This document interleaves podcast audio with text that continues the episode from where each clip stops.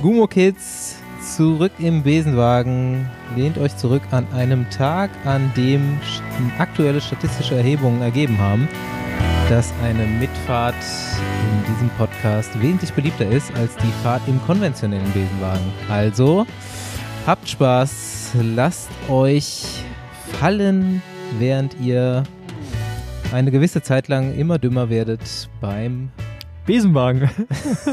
beim, Geschwa beim Geschwafel von euren drei Kollegen. Ich bin Bastian Marx. Ich bin Paul Voss. Und ich der Andi Stauf. Und präsentiert wird das Ganze wie immer von Rafa.cc. Rafa Custom im Speziellen. Wir haben uns überlegt, wir machen heute mal eine kleine Tourvorschau. Ich denke, keiner von uns hat sich so richtig vorbereitet. Das Ganze Nee. wird wie immer ganz intuitiv aus der kalten Hose geschossen. Vor allem das Schöne ist ja, dass ich ab nächste Woche Montag die Tour kommentieren muss und eigentlich noch gar keinen Plan habe, wer fährt und wie die Etappen aussehen. Aber es ist noch ein bisschen Zeit. Ja. Kurz, äh, Andi und ich waren ja heute schon arbeiten. Äh, der zweite Teil dieser Folge kann man ja vielleicht schon vorwegnehmen, ist, wie Andi letzte Woche schon versprochen hat, mit einem Gast, der die Tour schon mal gefahren ist. Und nicht mit einem von uns. genau, richtig. Der aber Genau. auch schon das Bergtrikot hatte. Und äh, das Ganze Immer noch nicht einer von uns. Das Ganze haben wir heute Morgen schon aufgenommen. Ohne äh, unseren äh, geliebten Kollegen Paul Voss. Andi, Genau. jetzt zu dir. Sorry, dass ich dich unterbrochen habe. Ja, ich wollte Paul nur sagen, dass jetzt äh, erfreulicherweise, aus deutscher Sicht zumindest, äh, Maximilian Schachmann und äh, Money Bookman beide am Start stehen werden. Ich glaube, die haben richtig tief gestapelt. Das ist eine Top-Ausgangsposition. Die haben jetzt, äh, Manny Bookman ist eigentlich richtig fit, hat sich natürlich kurz auf den Appel gelegt und ein bisschen Schmerzen am Rücken gehabt, aber der ist top vorbereitet. Ich glaube, der ist ultra fit. Aber Schachmann finde ich schon krass, ne? Also wenn er wirklich eine Fraktur hatte, dass er dann jetzt, äh, ja, wie lange ist es her? Keine zwei Wochen eigentlich, oder? Nee, anderthalb Wochen jetzt. Aber ist halt dann die Frage, was es genau war. Also ich meine, Ja, genau. es, es gab auch keine News über eine OP. Ähm, Nee, ich es glaube, selbst gab- wenn sie ihn operieren. Nee, es gab eine News, dass es keine OP gab. Okay. Und Na gut, dann wird's. Ein Haares wird es auch nicht sein. aber Ich glaube, das ist zu riskant, oder? Nee, also es, ein Haares ist ja dann quasi alles, was eine Fraktur wäre, wo der Knochen aber nicht auseinandergebrochen ist und das muss es ja dann irgendwie sein. Kontusion fährst- gibt's noch, da ist der Knochen Fährst so du ein damit bisschen. eine Tour?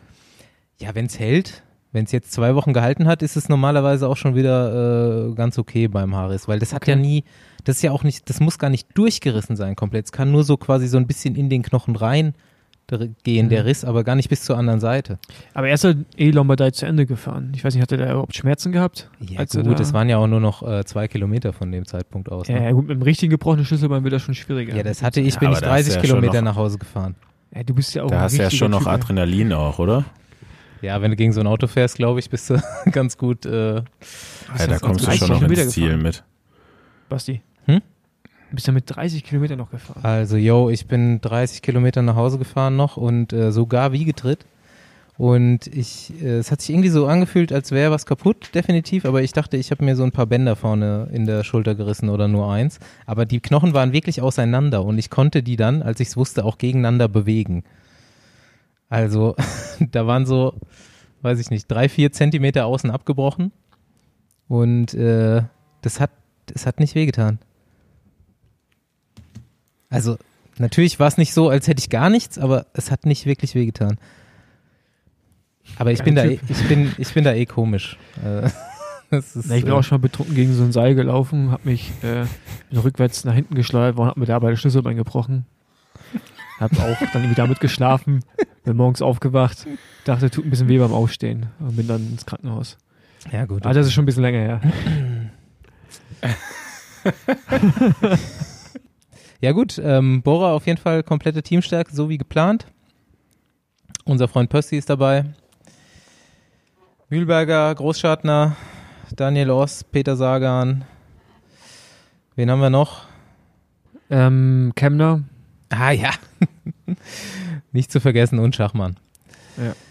Ja, Samstag geht's los, man kann es kaum glauben. Irgendwie drei Etappen um Nizza rum. Ich habe mir auf jeden Fall zur Vorbereitung jetzt gerade nochmal die Strecke komplett angeguckt mit den Etappenprofilen und so. Und habe gesehen, zum Schluss hin wird's relativ asozial. Und es ist eigentlich nie richtig flach. ja, aber es fängt ja auch schon asozial an, oder? Es fängt asozial an, aber zum Schluss hin wird's richtig asozial. Ja gut, aber ich meine, das ist halt auch die bergigste Tour. Die muss halt irgendwie asozial sein. Also letzte Woche äh, irgendwie so zwei, dreimal HC Bergankunft. Und dann am vorletzten Tag noch dieses Zeitfahren, was auf dem Berg zu Ende geht. Ja, das hört sich jetzt für mich auch asozial an, wo ich es jetzt schon fünfmal gesagt habe. Ja. Und ich finde, die, die Rundfahrt ist so asozial geil für, für Geil, Manni, oder? Ist richtig geil. Für Manni Bockmann. Nochmal kurze Entschuldigung bei unseren äh, Hörern. Äh, Ja, es hat sich letztens einer beschwert, dass wir zu oft irgendwelche bestimmten Wörter sagen Genau. und den nervt das. Ja, Entschuldigung. Also der Podcast insgesamt ist ganz cool, aber ähm, dass er ihm noch besser gefällt, sollten wir ähm, bestimmte Wörter weniger benutzen. Ja. Ja, aber wir werden ja auch äh, in der Kategorie Bildung gelistet, deswegen äh, hat er vielleicht zu hohen Anspruch gehabt. Ernsthaft? Aber ähm, Wir ja, habe ich so angegeben. Habe ich so angegeben, so. als ich das damals hochgeladen habe. Ja gut, Die, die nächste Rainbow Ja. Facts Folge äh, ist auch in Mache, kommt bald. wir haben sogar schon Paper veröffentlicht, also mehr Genau. geht ja fast Okay, gar nicht. jetzt ähm, mal Streckenanalyse, sowas kann man sich ja dann jeden Tag vor der Etappe angucken, so wie das die meisten Rennfahrer äh, wahrscheinlich auch machen, die bei der Tour mitfahren. Ähm, natürlich sind ein paar dabei, die haben das schon ein Jahr lang studiert und sich angeguckt und so weiter, aber ich denke, oder ich würde jetzt mal behaupten, da ist immer noch über die Hälfte mindestens am Start, äh, die noch nicht weiß, wo es lang geht. Ja, und, äh, ähm, definitiv, ey. Was glaubt ihr denn, wer am Ende gewinnt? Also wer gewinnt die Gesamtwertung? Na, ich hatte ja auf Froome gesetzt, aber ich glaube, meine Quote ist ja jetzt relativ schlecht ähm, am neuesten Stand. Vielleicht ändert sich ja noch was. Also, ähm, ich weiß nicht, also ich finde, dadurch, dass Roglic Sturz ausgestiegen bei Dauphiné, Emu, dann äh, Bernal sah jetzt auch nicht so überragend aus. Ich weiß es nicht. Am Ende vielleicht dann doch wieder Martinez, keine Ahnung. Aber ich irgendwie glaube ich, dass es am Ende dann doch wahrscheinlich Bernal macht. Roglic irgendwie Zweiter und Emu Dritter, würde ich jetzt sagen. Ich habe mich bei Rick schon aus dem, hat mich auch nicht so über, überzeugt. ich habe mich bei Rick schon aus dem Fenster gelehnt. Ich sag, Manny Bookman macht's. Ja, Uh, Ja. uh. Also ich will nicht Roglic sagen, irgendwie aus, nicht, fehlem- aus fehlender Sympathie und weil er einfach schon öfters mal drei Wochen verzockt hat. Ich meine, so eine Vuelta ist halt auch irgendwie was anderes als eine Tour. Und ähm, er war jetzt halt schon super früh, super fit. Das war irgendwie, war er zu gut bei der Dauphiné für mich. Und äh, Bernal war gut, aber irgendwie glaube ich nicht, dass er schneller fährt als Manny Bookman. Und Manny Bookman ist super, super stabil. Und ich glaube nicht, dass er von seinem Sturz so viel, also ist natürlich jetzt reine Mutmaßung, zurückbehält, dass er davon in der zweiten Woche noch was merkt. aber das Ding, ja, okay, gehe ich mit. Das Ding ist, du weißt ja nicht, auf welchem Level äh, Emu, also Buchmann, eingestiegen ist in die Dauphiné. Wir haben bei ihm halt kein Rennen im Vorfeld gesehen. Da weißt du nicht, ob der ja schon irgendwie auf Ja. einem ziemlich hohen Level unterwegs war oder ob da noch eine Steigerung zu sehen sein wird. Ähm, und bei Bernal ist halt, ja, keine Ahnung, also ich meine, Ineos, die holen immer irgendwann irgendwas aus der Trickkiste. Deswegen weiß ich nicht. Also ich kann mir nicht vorstellen, dass sie da hinfahren und dass der nicht bereit ist, ernsthaft um den Sieg mitzufahren. Also nicht um Platz drei oder so, sondern halt um ernsthaft um den Sieg und ja. Es w- wurde ja, äh, nachdem wir die letzte Folge aufgenommen hatten oder abgeschlossen hatten mit, der- das haben wir noch mit gar der nicht Aufnahme, besprochen. ja erst äh, veröffentlicht, dass eben, oder ich glaube am nächsten Morgen ist die Bombe Genau. geplatzt, äh, dass Ineos eben Froome und Thomas äh, zu Hause lässt, also beide. Ähm, Thomas war für mich jetzt auf jeden Fall die größere Überraschung. Definitiv. Und ähm, sie haben dann nachnominiert. Jetzt muss ich, äh, Amador und Carapaz. Carapaz Und, ist äh, halt auch ähm, ist halt auch so ein Kandidat, der theoretisch da vorne reinfahren kann. Ja. Sollte, ähm, sollte Buchmann, äh, sollte, äh, sollte Bernal irgendwas passieren. Wenn ihr jetzt sagt, die Rundfahrt ist so schwer, sind das vielleicht echt nochmal zwei äh, Leute, die man jetzt hier nicht auf dem, auf dem äh, Radar hatte, die aber das, äh, was man jetzt so vorher erwartet, vielleicht doch nochmal ein bisschen auseinander, durcheinander bringen können. Also Hm. wir haben ein Ja. übertrieben starkes äh, Team Jumbo Visma gesehen. Ähm, und da jetzt vielleicht solche Fahrer, die eher, ja, die auch so ein bisschen unberechenbar sind, ähm, könnten das Ganze schon nochmal ein bisschen spannend machen. Ich bin mal gespannt. Ich habe nämlich auch noch einen, jemanden, den ihr jetzt noch gar nicht genannt habt, als meinen Pick, und zwar äh, Tom Dumoulin. Ja, was, was ich halt jetzt in dieser Tour so interessant finde, ich habe es jetzt nicht im Detail angeschaut, das wird jetzt mir noch passieren, ähm, dass, dass die, wie du schon sagst, so, welches Wort haben wir benutzt? Asozial? Asozial geil. Ja, asozial geil, dass sie so asozial geil schwer ist in der letzten Woche und auch der Anfang schon. Das, glaube ich, so ein bisschen wie so ein Giro ausarten könnte, wo dann so Radrennen oder Etappen einfach unkontrolliert gefahren werden, Mhm. so Sachen passieren, mit denen man nicht rechnet, weil dieses ja, kontinuierliche immer weiter am Limit fahren, Tag für Tag, sonst hast du bei der Tour irgendwie immer so einen Tag, so eine Übergangsetappe oder halt auch eine Bergetappe, die du kontrolliert im Feld fahren kannst. Ähm, ich glaube, das wird jetzt vielleicht dieses Jahr nicht der Fall sein, auch gerade dadurch, dass die Teams Jumbo Visma war schon extrem stark. Aber wie gesagt, ich glaube ich glaub schon, dass Ineos nochmal eine Stufe rauflegt und ich glaube auch, dass Bora gut unterwegs sein wird. Ähm, dass es, glaube ich, interessant werden kann. So gerade für Teams, die mehr als einen potenziellen Sieganwärter haben. Carapaz ist kein potenzieller Sieganwärter, aber ich gehe da schon mit, was Stoffi sagt, so. Der kann sich halt auf einmal in so eine Rolle reinfahren, wie beim Giro damals, Mhm. wo der ja auch immer Zeit rausgeholt hat. Und dann auf einmal war er so weit weg, dass man ihn nicht mehr einholen konnte. Und äh, das kann auch passieren. Ob ein Dumoulin dazu in der Lage ist, weiß ich nicht. Aber ich glaube, der ist nicht stark genug, um andere abzuhängen. Der müsste ja dann auch über jetzt, Fluchtgruppen. Ähm, der ist jetzt so gefahren in den letzten Wochen, wie ich es eigentlich von einem Gerard Thomas äh, erwartet hätte. Und der ist von Rennen zu Rennen einfach von Tag zu Tag immer besser geworden. Und äh, ich glaube, der hat jetzt echt, äh, der wird jetzt zur Tour oder halt auch während der Tour noch seinen Peak erreichen. Was, das Einzige, was bei ihm, wo ich mir da nicht so sicher bin, dass er halt jetzt so eine lange Rennpause hinter sich hat. Ne? Also ist jetzt, glaube ich, bevor jetzt die Saison wieder gestartet ist, glaube ich, über anderthalb ein Jahr Jahre fast. Ja, anderthalb Jahre äh, kein fast. Rennen gefahren. Ich, ich weiß nicht, irgendwie 400 Tage oder so. Mhm. Ähm, kein Radrennen mehr gefahren. Aber ja, ich meine, keine Ahnung, der hat äh, eine große Rundfahrt gewonnen, obwohl er mal zum Kacken angehalten hat. Äh, der, der kann, der, der weiß auf jeden Fall, wie es ist, über drei Wochen das abzuliefern. Ich glaube, dass er auch ähm, ja eben dazu in der Lage ist, jetzt sich so darauf vorzubereiten, ohne Großradrennen gefahren zu sein. Ähm, da konstant abzuliefern. Und ich denke mal, wenn Roglic die Form hält, dann wird es natürlich klar erstmal auf Roglic äh, hinauslaufen. Aber man weiß nie, was passiert. Und vielleicht kommt eben auch dann Mhm. äh, bei Jumbo Visma eben erstmal eine andere Option in eine gute Position. Ähm, aus taktischen Gründen. Und äh, ich glaube schon, dass es macht. Und wer für mich auch noch so ein bisschen unbeachtet ist gerade bei den ganzen, ja, wer gewinnt, ist Quintana. Der war Anfang der Saison äh, Mhm. seit nach langer Zeit mal wieder richtig, richtig stark. Äh, hat im Frühjahr eine Bergankunft am Mont Ventoux gewonnen. Ähm, hat jetzt in den letzten, in letzter Zeit irgendwie Knieprobleme, ist aber jetzt auch trotzdem dann bei der Dauphiné am Schluss ähm, wieder super stark gewesen. Und ich glaube, der äh, wird auch eben jetzt zur Tour nochmal eine Nummer besser sein. Die haben, Und das wären jetzt so meine, meine beiden Picks auch fürs Podium. und dann, äh, ich war total, ach so, ja, Reda ist fertig, ich denke die ganze Zeit. Ja, nee, dann, dann sehe ich dann halt äh, so, so einen Ineos-Fahrer oder Money Bookman für die nächsten Plätze. Ähm, ich war total überrascht, was für eine starke Mannschaft die haben bei der Tour. Also erstmal war ich total überrascht vom ähm, Graphic Design von dem Plakat, was sie für die Tourmannschaft äh, rausgebracht haben. Wer jetzt? Akea Samsig. ähm, ja, gut, kann man so machen, kann die Namen auch so klein schreiben, dass man quasi ähm, einen tausendfachen Zoom anwenden muss, dass man die Namen lesen kann. Aber ähm, da ist ein Diego Rosa, ein Warren Bagui, Daya Quintana, Winner Anacona, Maxim Boe.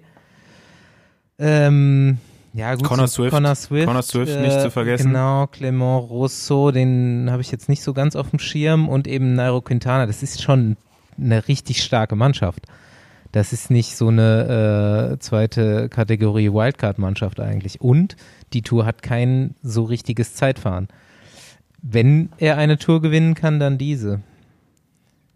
Ja, also er hat mich auf jeden Fall jetzt äh, dieses Jahr wieder überzeugt, sah so ein bisschen aus wie, wie der Quintana, dem, der so äh, am Anfang, als er groß geworden ist, sage ich mal, ähm, gefahren ist. Danach hat er irgendwie so ein paar Jahre, wo er irgendwie ja immer mit dabei ist, aber keine Tempoverschärfungen gehen konnte und äh, der sah jetzt auch nochmal irgendwie dünner aus. Ich weiß nicht, ob es das Trikot macht oder äh, man kennt den ja jetzt eigentlich nur in Movistar dunkelblau.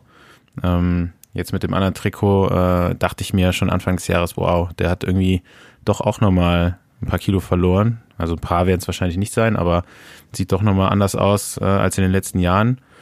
Und äh, bei, von dem bin ich echt gespannt, was da, was da kommt. Ja. Beim Rad muss Also den habe ich ja, eher auf der Rechnung als irgendwie Mikkel Landa, ja. der doch irgendwie auch hoch gehandelt wird. Aber ähm, ja, für mich ist da irgendwie, ich will jetzt einfach mal als Siegtipp äh, bei Dumoulin bleiben, eben um nicht Roglic zu sagen. Und äh, ja, so als Außenseiter sehe ich irgendwie da Quintana vorne mit dabei. ähm, beim Rad muss Also haben wir sich ja jetzt- auch also seit Jahren Buchmann, schon nicht Bernal, umgewöhnen. Und Dumoulin. Jo, und Roglic gewinnt wahrscheinlich auch. Ja gut, ich meine, Roglic ist halt jetzt im Moment der Top-Favorit. Dass wir jetzt nicht auf den Top-Favoriten gehen, ist ja irgendwie auch So, klar. Jetzt haben wir ja die Gesamtwertung abgeschlossen. Was glaubten ihr, wer das grüne Trikot gewinnt? Das ist das spannendste Trikot dieses Mal, ne? Ja, aber okay, wirklich? Ja. Wer dann? Also, Also- Wow von Art, ganz klar, aber der Helferdienste. Meinst du, der kriegt so viele Freiheiten? Fährt Michael Matthews? Nee, Ich glaube, also der äh, die letzten Jahre ab und zu mal vorne mit dabei war, äh, Peter Sagan. Da frage ich mich, wie seine Freiheiten aussehen jetzt in so einer Konstellation Der mit darf äh, fahren. Buchmann. Der wird wahrscheinlich äh, frei fahren dürfen. Äh, Ja. Bei Wout van Art bin ich mir da nicht so sicher. Also, Ähm, das, also bei Bora weiß ich, dass er es fahren darf und darf halt auch Oss und Pöstelberger. Pöstelberger soll beides machen.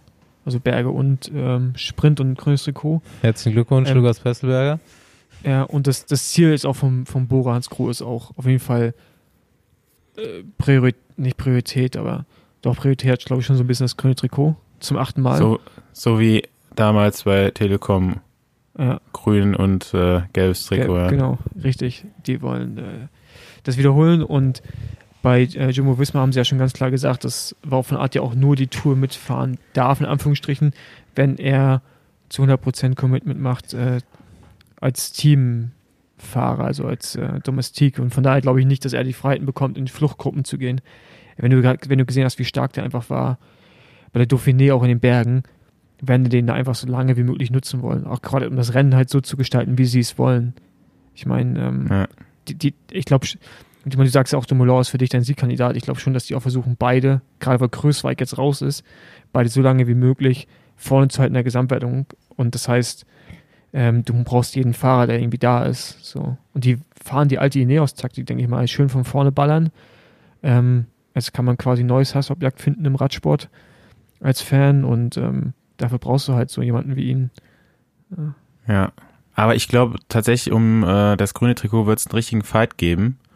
Ähm, eben wenn es jetzt so ein bisschen schwerer ist, werden vielleicht die, die Punkte auch mal für äh, Leute interessant, die jetzt nicht ganz so schnell sind, wie, ja, du hast jetzt Michael Matthews gesagt, der fährt nicht. Nee, Ähm, stimmt. Also Michael Halt Matthews wäre dieses Jahr ich mal in denk der jetzt- Lage gewesen, auf jeden Fall. Ja. vielleicht mal an so ein, so ein, ja, vielleicht ein Gilbert sogar. Ähm, die fahren halt nicht irgendwie auf Gesamtwertung, die werden für Caleb Ewan die Sprints fahren und äh, ja, der, denke ich mal, ist ein Fahrer, der da Freiheiten bekommt. NTT hat eigentlich für auf dem Papier äh, das grüne Trikot eine richtig starke Mannschaft am Start mit Nisolo, äh, Borsenhagen, Fallgren. Ja, wenn sie sich äh, einigen können. Vielleicht jetzt der, der da aufs grüne Trikot zumindest die kleinste Chance hat von der Sprintfähigkeit her. Aber auch Sunweb, also jetzt mal ohne ähm, Michael Matthews mit Nikias Arndt, der in Form echt auch gut bergauf fährt. Äh, vielleicht jemanden, den da keiner so auf der Fährt Sören Krag Andersen? Genau, Sören äh, Ja. fährt das Rennen. Ähm, ja, denen werden natürlich die Punkte irgendwo fehlen, wenn es bei den flachen Sprints äh, zur Sache geht.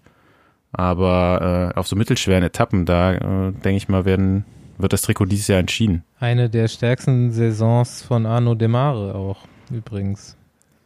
War auch Ah, ja. eine relativ schwere französische Meisterschaft, die er gegen Alaphilippe gewonnen hat. Aber äh, die Startliste, die mir jetzt hier vorliegt, äh, da steht auch kein Demar Nee, mit auf der Dem, Startliste Demar drauf. fährt, glaube ich, auch nicht. Unfassbar. Ja, weil es so bergig ist. Es gibt ja kaum Sprints. Mhm. Die, die lassen die dann da nicht fahren und konzentrieren sich auf die Gesamtwertung und so. Gut, dass einer Das war auch relativ früh klar, hat. dass Demar nicht fährt. Also schon vor einem Monat oder so. Was ich mich jetzt, äh, nachdem Ineos die Pressemitteilung rausgebracht hat, was mir da irgendwie direkt durch den Kopf gekommen ist. Äh, jetzt stell dir mal vor, Bernal gewinnt die Tour, Thomas den Giro und Froome die Vuelta. Mhm. Was gar nicht so unwahrscheinlich ist. Also Nee. ähm, die Chance, dass Bernal die Tour gewinnt, ist wahrscheinlich vielleicht sogar noch die kleinste. Äh, also muss man, also wer weiß schon, aber ähm, ja, das wäre natürlich der Oberhammer. Äh, alle äh, bewundern die Übermacht von Jimmo Wismar und am Ende lachen die sich ins Eins in Fäustchen, aber ähm, ja, gut, da, da ist noch einiges, was da passieren muss bis dahin. Ähm, aber das kam mir so durch den Kopf, das wäre natürlich äh, ultra krass. Naja. Bergtrikot, wer holt das?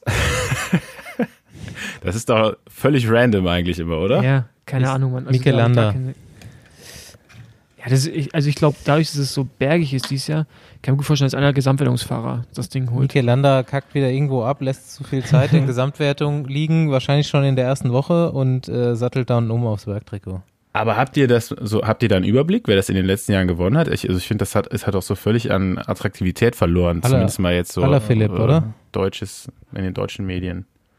Ja, seit 2016 interessiert das keinen mehr. So. Roman Bardet, 2019. 2008, also das wusste ich jetzt zum Beispiel gar nicht. 2018 war es tatsächlich auch, äh, da war es Alaphilippe. Haben wir hier noch Warum Barguil, da war äh, Roglic, Zweiter. Ja, irgendwie wechselt es jeden Tag. Ne? Da Ja, gibt's aber nicht so. alles Franzosen. Ähm, Endlich mal eine französische Wertung. Rafael Maika da in dem Jahr davor. Und äh, ja, das waren jetzt mal so die letzten, die letzten vier, fünf Jahre. Ähm, davor hat tatsächlich äh, Chris Froome äh, die Gesamtwertung und die Bergwertung gewonnen. Also irgendwie äh, sollte man da vielleicht auch mal das Wertungssystem so ein bisschen verändern.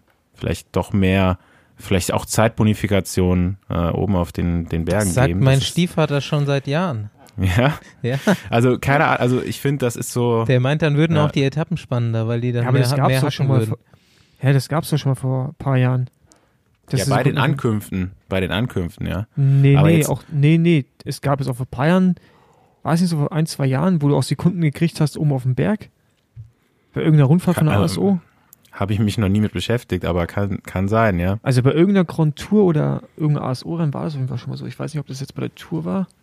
Also war bei keiner Tour, wo ich mitgefahren bin. Also muss es nach 2016 sein. Also ich habe das zumindest im Kopf, dass es das Thema mal gab, dass du auf den Bergen oben Sekunden gekriegt hast. Ich meine auch, dass es früher mal gewesen wäre.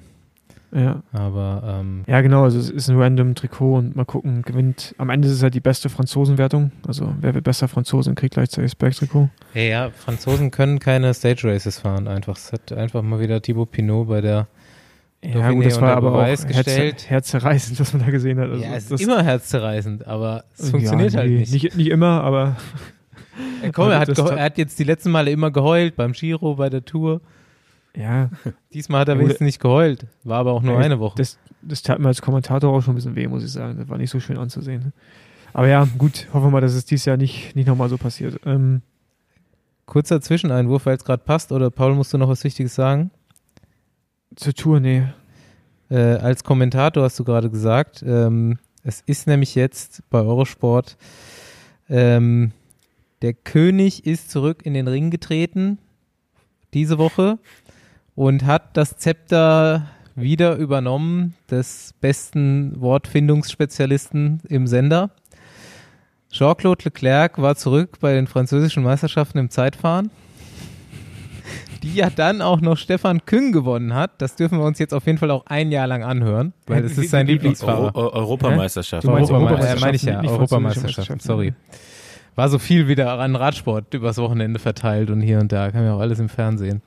Nee, Europameisterschaften. Stefan Küng gewinnt auf dem Lapierre-Rad. Ah, deswegen habe ich es verwechselt, weil äh, es war, das, was er gesagt hat, war bei den französischen Meisterschaften über ein Lapierre-Rad und Stefan Küng ist dieses Lapierre-Rad jetzt auch gefahren. Und wisst ihr, warum der gewonnen hat? Weil Lapierre gefahren ist. Genau, weil Lapierre vor kurzem, vor ein paar Jahren erst so alles auf Aerodynamik getrimmt hat und dieses Zeitverrat mal völlig neu entwickelt hat. Jean-Claude Leclerc hat gesagt, vorher waren die immer total schlecht im Zeitfahren und danach waren die total gut im Zeitfahren von äh, FDG, ja. FDG. Das- da Und, hat er recht. äh, Da hat er recht. auch recht, ja. Ja, aber das ist auch hauptsächlich wegen der vorderen Wechselnocke. Was? Wegen, wegen, wegen was? Aber genau. Was? Vor, Also die ich weiß, vordere dass- Wechselnocke macht schon, die muss man sich nur angucken bei dem Rad und die macht schon so viel aus an Aerodynamik. Was, was ist eine Wechselnocke? Keiner hat das Wort je gehört. Ich habe es sogar gegoogelt. Es lässt sich Gibt's eigentlich nicht. auch nicht finden, das Wort. Ich glaube, ich meinte den Schnellspanner. Aber es ist schon, es ist schon ein Brett auf jeden Fall. Das Wort Ja, zu aber- bringen ist ein Brett. Schnellspanner. Die vordere Wechselnocke am Lapierrad, die ist so versteckt, da ist gar kein Windangriffspunkt mehr. Deswegen ist das so schnell. Oh Mann, Also wir haben ja, wir haben es ja hier auch ein paar Mal angesprochen, dass schon das Equipment heutzutage ultra wichtig ist oder auch eine Siegvoraussetzung zum Teil. Ähm, dann habe ich mich jetzt seit den in, nach den letzten Rennen irgendwie gefragt, wie gut wäre Arno Demar eigentlich, wenn er in einem mit richtig gutem Equipment unterwegs wäre. Oder dann habe ich mich halt gefragt, wie gut ist dieses Lapierre-Rad tatsächlich, weil diese Marke, die ist irgendwie in meinem Die ich habe da nicht. überhaupt gar keine Info drüber, außer dass jetzt äh, FDG da schon äh, seit Jahren mit unterwegs ist. Ähm, in Frankreich auch siehst du vor, die schon vor ein paar Jahren ne? eben viel äh, investiert hat in so ähm, ja nochmal Zeit das Zeitfahren. Ne, die wurden halt deutlich besser äh, in den letzten Jahren und ähm, ich weiß jetzt nicht, ob das an dem an dem Rad liegt, aber jetzt schlecht kann es auch auf gar keinen Fall sein, wenn äh, Küng damit Europameister wird und ähm, ja, eben ich, ich habe mich jetzt er, ernsthaft mal gefragt, wie, wie diese Straßenräder überhaupt sind, weil die fahren auch super oft unterschiedliche Räder. Also die Mhm. fahren immer, ne, die wechseln zwischen den einzelnen Rennen. Ähm, die sehen so von der von der Bauart so ein bisschen komisch aus, die haben irgendwelche seltsamen Streben. Äh, also jetzt, die sehen halt nicht so aus wie, ähm, sag ich mal, so die, die gängigen Topmodelle der Hersteller jetzt. Ne? Die sehen sich alle relativ ähnlich von der Bauart. Ähm, La Piesta nochmal irgendwie ganz anders. Und ähm, ja, vielleicht nochmal im Tourmagazin oder so nachschlagen, was da die Aerodynamikwerte sagen. Würde mich mal interessieren. Ja, stimmt. Ja. Oder die Steifigkeit. Oder Arno Demar ist halt wirklich ein Übertier und wäre sonst Ist er irgendwie besser. auch. Also, Ja, der ist schon ein guter Rennfahrer, Mann. Also, ich bin ja kein glaub- großer Fan von ihm, aber äh, der ist schon echt, dieses Jahr hat er echt so ein paar Rennen gewonnen, wo ich mir dachte, fuck, schon geil. und von ist vor allem Ja. sehr, sehr, sehr stabil, wenn man an der Seite vom Auto hängt. Ja, Genau. ja, der ist, also der hat auch eigentlich über die Jahre immer konstant abgeliefert. Ich glaube, der hatte mal so ein Hängerjahr drin. Vor zwei Ähm, Jahren war das ja. So zwei, drei Jahre. Ne? aber ansonsten auch irgendwie, ja, hat sich gut entwickelt, ist so eine Zeit lang Richtung Klassiker gegangen, kam da aber nicht irgendwie vorwärts, ähm, hat dann umgeschwenkt eben nach diesem Jahr, glaube ich, und gesagt, ja, ich bringt irgendwie, bringt mir nichts jetzt hier bei äh, den Klassikern unter die ersten 20 zu kommen, wenn ich einen guten Tag habe. Ähm, ich gehe wieder voll auf Sprint und äh, seitdem liefert er eigentlich wieder richtig ab. Und ja, irgendwie blöd, dass er als französischer Meister jetzt nicht bei der Tour fährt, aber wer weiß, was der dann noch so auf dem Plan stehen hat. Der kann jetzt erstmal wieder zurück in seinen Garten gehen und seine Hühner füttern. Habe ich gelesen, Arno de Mar, ganz un unklassischer Sprinter-Typ, fährt Peugeot und hat Hühner im Garten. Eigentlich sympathisch. Richtiger Franzose halt, ne? Also.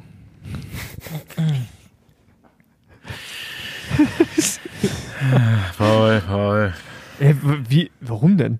Peugeot ist ein französisches Auto, also ich meine, wo sind jetzt? Okay, ja, das, damit hast du recht. Ja. Ja. Ich muss Und mal. Hühner, also ich meine, die haben, die haben im Logo haben die auch ein Huhn. Die nee, Nationalmannschaft hat eine, Ach so, im, ja. Im, im Logo Okay. ist dann ist ein Hahn. Ja. Also, Ein Hahn, ich glaube dachte ich. Ja, gerade so- an Peugeot, aber Ja. nein. also ist, Das ist ein Bär, oder? Bei Peugeot. Ein Löwe, glaube ich. ja, ist ein Löwe. Aber ich rede jetzt von ein Hahnlöwe. Ja gut, lass uns mal ansonsten überraschen, was da äh, passiert. Ich gucke ja jeden Morgen äh, auf mein Handy und erwarte die Meldung Start abgesagt. Ähm, jetzt haben wir Dienstagabend. Na, ist doch Ähm. Nizza, Nizza, also Re Region Nizza und Paris ist ja jetzt der Risikogebiet. Ja. Yes. Ähm, Deutschland aber auch. Gra- Gerade sieht alles danach aus, dass die es trotzdem erstmal starten werden. Ähm, ich bin gespannt. Es Ist wurde ja jetzt auch ein das Mords- Hygienekonzept ja auch Konzept, gerade ja. erst vorgestellt. Mhm.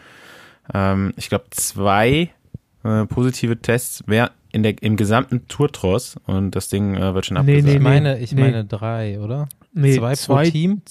zwei pro Team. Und das Team ist raus. Und das Team darf aus maximal 30 Leuten bestehen, habe ich gehört. Acht Fahrer, 22 Staff. Die dürfen nicht wechseln, die müssen untereinander bleiben. Stellt euch mal vor, du hast einen im gelben Trikot und du hast einen positiven Mechaniker, wie dir die Düse geht, den Rest der Tour. ja, Mann. Ja, da müssen sie in der Haut vom Mechaniker stecken, glaube ich. Ähm, ja, ey, alle nicht. Ja, ich, bin's, ich bin gespannt. Also man hat bei den Rennen ja jetzt irgendwie äh, leider gesehen, dass da manch einer am Straßenrand da irgendwie ja doch ziemlich nah an die Fahrer rangegangen ist. Ähm, das kann ich irgendwie nicht nachvollziehen. Ne? Wenn man dann schon an der Strecke steht, dann kann man ja auch vom Straßenrand wirklich gucken. Aber da jetzt, äh, glaub neben den Fahrern bergauf äh, und denen ins Ohr schreien, ähm, ohne Maske, ohne sonst was, äh, ist jetzt glaube ich nicht angebracht eben weil da die, äh, die Regeln auch so streng sind. Und ähm, ja, hoffentlich äh, halten sich die Leute dran. Heute ja auch großer äh, Eklat bei Bora. Ähm, positiver Test. Direkt nachgetestet, negativ. Trotzdem ganze Mannschaft rausgezogen. Bei was? Wo? Wer? Bin Plouet. heute. Echt? Heute Morgen äh, ganze Bora-Mannschaft äh, nicht gestartet, weil äh, ein positiver Test war. Und dann haben sie nochmal getestet, wohl über den Tag, und der war direkt negativ. Alle anderen auch negativ. Hm. Ja, das gab's jetzt auch ähm, bei den holländischen Meisterschaften, kann das sein, bei den Frauen? Hm. Ähm, oder auch jemand, es waren am- wohl schon am- drei Fälle genauso jetzt insgesamt. ja, erst, erst äh, positiv, dann direkt wieder negativ getestet. Ähm, ich kenne mich da jetzt gar nicht mit aus, wie, wie, wie sicher so ein Test ist. Ähm, ich weiß eben, dass jetzt im, dass dieser Test erst kurz vorher gemacht wurde. Ähm, da könnte man ja halt einfach das umgehen und den Test eben, ich glaube, Paul, äh, ab 72 Stunden vorher Genau. ähm, kann er gemacht werden. Dann hast du zumindest mal äh, noch ein bisschen Flexibilität, ähm, was das angeht, und den Fahrer zu isolieren. Ähm, ist jetzt mit Sicherheit bei Plouet mit der Anreise dann nicht ganz so einfach. Ähm, die ist sowieso immer ein bisschen umständlich, aber ja, fürs Team, auch für ähm, meinen Kumpel Jampi Drucker war das natürlich heute Morgen eine schlechte Nach mehr als schlechte Nachricht, äh, der so ein Rennen natürlich auch gerne gefahren wäre, weil es ihm auch liegt und äh, ja, ke- das ist halt äh, ist halt so, ne? So ist es. Irgendwie muss man es machen. Kann halt auch mal ein Fehler passieren, ne? Passiert halt auch bei normalen Menschen, ist halt auch im Sport so, aber besser ein falscher und negativ als ein positiv und ein paar andere mit. Ja. Aber zum Beispiel hat ja das Team äh, Ineos und auch Jumbo Visma haben, haben beide ihren Start bei dem Rennen abgesagt. Ähm, das ist halt ein, ein World Tour Rennen, bei dem sich ja die Teams bei der, ja, wenn sie sich um eine Lizenz bewerben, verpflichten, an den Events teilzunehmen. Beide haben es jetzt abgesagt. Ich weiß jetzt nicht genau warum. Ähm, mussten beide jetzt äh, oder müssen beide 50.000 Euro Strafe zahlen fürs Nicht-Erscheinen. 50.000. Ja. Und äh, ja, das ist. Ja gut, die Flüge dahin und alles mit kostet auch schon ein bisschen Geld, aber auf jeden Fall nicht 50.000. Ja, also klar, vielleicht hat es jetzt irgendwo an, an Fahrern gefehlt, das Rennen zu besetzen, wobei ich mir denke, m, warum legt man dann nicht den Fokus auf das World Tour Rennen oder war das einfach, um jetzt nochmal vor der Tour einfach äh, Das Risiko zu minimieren. das ja. Risiko minimieren? Ähm, manche Fahrer oder manche Teams haben ja auch die, die Fahrer jetzt von der Europameisterschaft ferngehalten. Ähm, Viviani als Titelverteidiger ähm, hat keinen Startplatz oder keine Startberechtigung bekommen von seinem Team aus.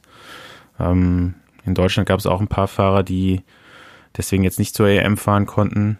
Ähm, ja, oder halt auch eine, eine deutsche Meisterschaft schon im Vorfeld, sage ich mal, abgesagt haben, weil es eben auch nicht klar war, wie die, das Hygienekonzept bei einer deutschen Meisterschaft sein sollte. Im Endeffekt haben sie getestet.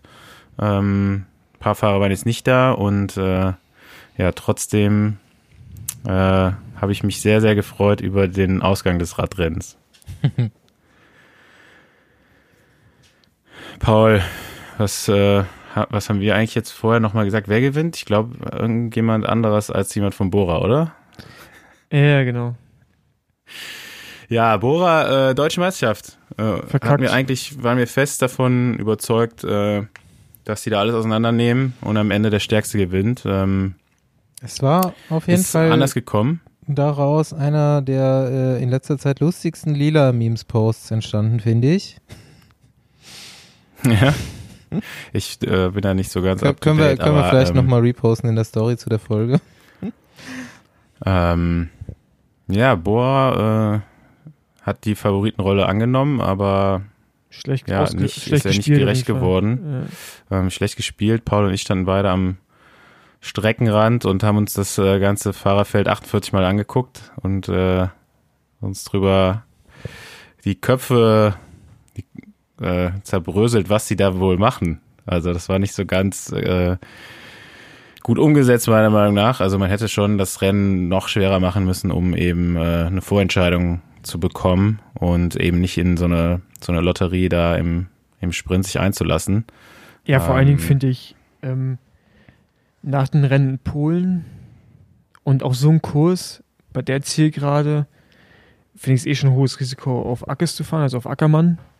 Mit, mit, Mhm. mit, so, einem- mit so einem Rennverlauf, wie du es gerade schon sagst, mit so einem einfachen, also Anführungsstrichen einfachen Rennverlauf, so einem kontrollierten. Da schleppst du immer welche mit, die noch Radrennen fahren können. Und wir wissen ja, dass unser äh, andere World Tour Sprinter oder auch PKT Sprinter, wie in dem Fall ja der Marcel Meisen einer ist, also es ist kein reiner Sprinter auf jeden Fall, aber ein sehr schneller, sehr schneller Rennfahrer, dass die halt sowas auch mal gewinnen können und äh, ja, es war einfach richtig verpokert und wie du schon sagst, ich habe halt nicht verstanden, was wir da getan haben. Ne? Warum, Ja, es war warum, überhaupt warum keine so lange, Konsequenz, ne? Nee, genau, warum das so, warum man es gar nicht mal versucht hat, ein bisschen Ticken schwerer zu machen. Die hatten auch das Team dafür. Ne? Also ich meine, Bogi, das länger das Radrennen wird, desto härter, desto schneller wird er, weißt du? Und dann hast du den Mhm. Kemmler, der kam Mhm. aus der Dauphiné, auch wenn er sicherlich nicht die Siegbeine hat an dem Tag, aber auf jeden Fall die Beine, um das Rennen schneller zu machen. Und ein Chili ist immer gut. Ja, also ein Ja. Schillinger. Und ja, da haben sie echt, äh, da haben sie es echt zu leicht vorgestellt.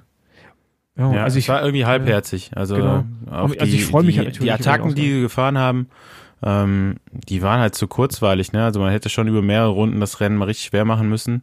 Äh, da hatten sie meiner Meinung nach eigentlich die Fahrer für, haben es irgendwie nicht gemacht, haben immer wieder einzelne Attacken versucht, die natürlich nicht, wofür das Profil der Strecke eigentlich nicht gereicht hat. Ne? Es waren jetzt am Ende doch schon deutlich über dreieinhalbtausend Höhenmeter, aber ähm, ja, die Anstiege waren halt in der, in der, in der Menge halt enorm, ne? Es waren irgendwie knapp 150 Mal halt diese Stiche, darauf auf dem Kurs.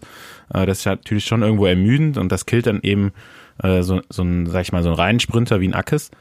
Ähm, ja, aber das hätte auch trotzdem meiner Meinung nach immer gereicht, das Rennen mal richtig schwer zu machen, ne? Aber man Ja. hat gemerkt, dass kleine Gruppen eben gar nicht funktionieren. Vielleicht haben sie da dann auch ge gesagt, ja gut, dann äh, lassen wir es, aber dann hätte man halt vorher schon mal zumindest mal eine größere Gruppe oder das Feld soweit äh, versuchen müssen zu dezimieren, dass da am Ende äh, dann doch noch auf Stärke weggefahren werden kann. Und das ist irgendwie meiner Meinung nach nicht passiert.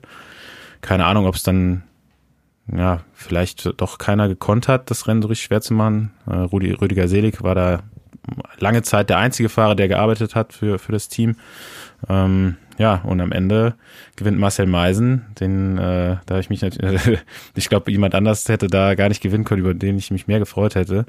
Ähm, Kenne ich schon ja seit den Jugendklassen und äh, sind eigentlich ganz gut befreundet und äh, ich mich mega gefreut, als er da angetreten hat und dann äh, den Ackermann auch richtig abgelattet hat, muss man sagen. Ne? Irgendwie Ja, deutlich zwei Rennen, zwei Radlängen Vorsprung. Ähm, dass er so einen Bergsprint fahren kann, das ist ja bekannt. Dass er den dann so fährt, äh, war dann auch für mich ein bisschen überraschend, aber äh, ja, wie gesagt, ich habe mich mega gefreut und äh, finde das auf jeden Fall ganz cool, so dass der jetzt äh, auch Straßenmeister ist, ne? Nachdem er Ja. vier, fünf Mal Crossmeister war. Deutsche Für mich, war, gab's, für, für mich gab es ganz kurz einen Schock, als ein Alpecin-Fahrer als erster über den Zielstrich gefahren ist, dachte ich kurz, nee, nicht, dass Philipp jetzt gewonnen hat. Habe ich mich ganz kurz gefreut und dann gemerkt, nee, der kann ja eigentlich nicht so schnell sprinten. Habe ich gesehen, dass Jupp ist, wieder gefreut, habe ich seinen Vater gesehen, der einen Nervenzusammenbruch gekriegt hat auf dem Weg zu seinem Sohn. Das war, ey, das war so, das war so, der ist ein Tränen ausgebrochen und also man hätte nicht gewusst, ob jemand gestorben ist oder ob jemand, Hm? ob es fröhliche Zusammenbruch oder nicht so fröhlicher.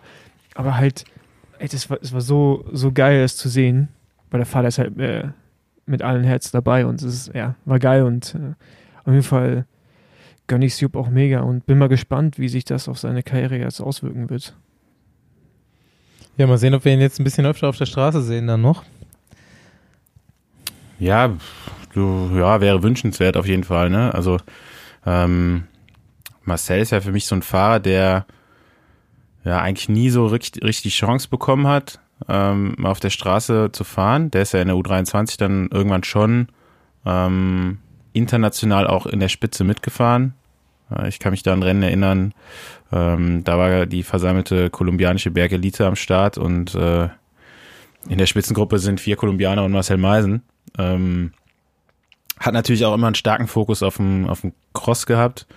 Äh, zu einer Zeit, wo, wo das jetzt noch nicht so äh, populär war, einen Crossfahrer im Straßenteam zu haben. Ähm, das hat ihm mit, mit Sicherheit so ein bisschen ähm, im Weg gestanden. Also auch den, alleine für ihn persönlich auch den Fokus mal komplett auf die Straße zu setzen. Und ja, da hat es irgendwie immer, hat irgendwie immer ein Team gefehlt und er kam dann jetzt nach Jahren, sage ich mal, doch noch über den Cross äh, eben in das Team von Mathieu van der Poel und äh, eben da dann in den, in den Pro-Team-Bereich und äh, ja, ist da jetzt immer noch so ein bisschen der Crosser, aber hat äh, schon ab und zu mal gezeigt, dass er auf der Straße richtig gut fährt. Amstel Gold Race ähm, richtig stark schon gefahren auch und äh, ja, jetzt als Straßenme deutscher Straßenmeister ähm, hoffen wir natürlich, dass wir ihn nochmal irgendwo in Erscheinung sehen. Ja. Auf jeden Fall. Ja. Ähm, ich will noch, bevor wir jetzt hier kurz kappen, ähm, noch eine Bekanntmachung machen, die auch äh, im Interesse von unserem Anschieber hier ist. Nämlich ist am 6. September mal wieder Women's 100 und Fonsi ist ja äh, in Köln der äh, alljährliche Ausrichter des ganzen Spaßes, weil er der Rafa-Bürgermeister ist seit drei Jahren. also zum vierten Mal jetzt Women's 100 hier in Köln. Ähm, ich würde sagen, wir äh, stellen den Anmeldungslink mit der Folge parat und äh, wir treffen uns um 10 Uhr am 6. September auf dem Parkplatz von Van Dijk in Mülheim und fahren ins Bergische 100 Kilometer. Ladies, wir sehen uns. Sehr gut. Ähm, genau, dann mache ich auch noch kurz eine Bekanntenmachung. Ähm, Ah ja, Paul. Genau, da war ja auch noch was. Äh, ja, genau, äh, also ab dem nächsten Jahr, ich meine, äh, mittlerweile werden es ja wahrscheinlich alle Hörer mitbekommen haben, dass ich bis jetzt beim äh, Team LKT gearbeitet habe. Was heißt Äh, LKT noch genau? Lausitzer Klärtechnik. Also wenn ihr Probleme habt mit eurer Kläranlage, Und in der Lausitz ihr- wohnt. naja, nee, die, die, machen, die machen Internationalgeschäft. Die sind, auch in, Internationale Klärprobleme. die sind auch in Asien unterwegs. Ähm, genau. Äh, ich werde das Team am Ende des Jahres verlassen, als sportlicher Leiter und Trainer.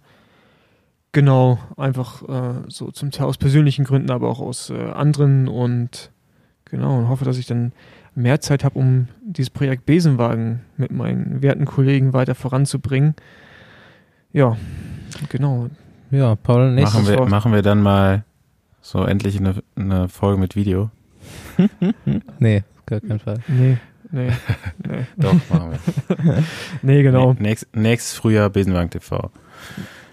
Ja, wir haben Ja. ganz viele Pläne. Dazu gehört natürlich auch Besenwagen TV, ja. Ja, Paul und ich Genau, haben uns ähm, unter der Woche schon unterhalten und äh, festgestellt, dass es dann auch gleichzeitig, habe ich auch eine meiner Arbeitsstellen gekündigt diese Woche.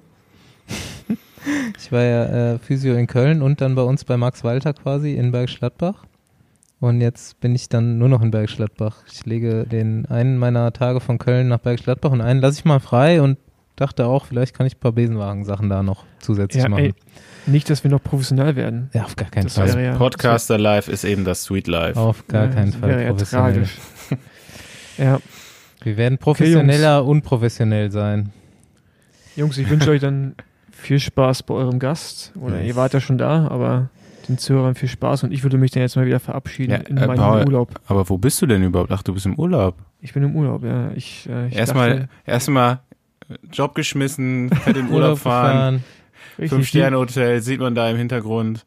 Die, Ko- die Kohle, Schönen die da ist, da Wellnessbereich. draußen. Ja, genau.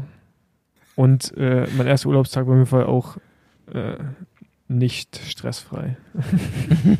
Ja, Wie- du, bist wie- einen Berg, du bist einen Berg raufgegangen. pass- ne? Ich habe schon, ja, ich hab auf, jetzt schon äh, gedacht, du hast das ver vercheckt mit dem Everesting. Ja, aber das war nicht das Stressige dran. Eher die Videokonferenz dann auf 2400 Höhenmeter zu organisieren, war dann eher ein bisschen stressiger. Di direkt wieder ein paar Stressfrakturen eingehandelt. Ja, ja, genau. Ah Gott, okay, Okay. alles klar. Vom Männer, viel Spaß. Abendessen zum Frühstück. Ciao, Paul. Genau. Bis dann. Ciao. Ciao.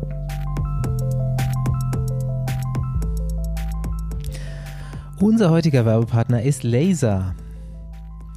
Wenn jetzt gerade jemand von euch darüber nachdenkt, sich einen neuen Helm zu kaufen, dann kann ich ihm den Genesis von Laser nur wärmstens ans Herz legen. Jesus hinaus, Hem. Gut, worauf schaue ich, wenn ich mir einen Helm hole? Optik ganz klar Nummer eins.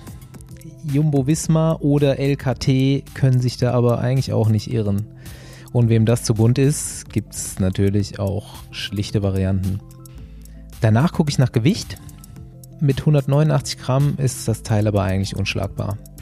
Still, I can't dance, selbst mit dem Helm. Dann hat der Genesis noch ein paar Features, die herausstechen. Es gibt die sogenannte Aeroshell.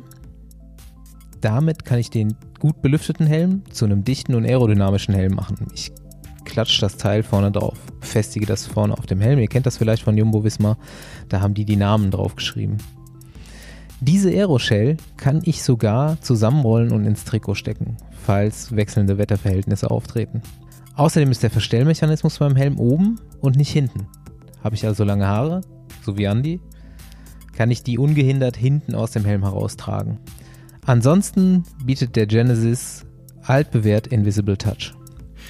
Ja, Ich kenne kein einziges Lied von Genesis. Du kennst auf jeden Äh, Fall Lieder also, von. Genesis. Genesis ist unfassbar gut.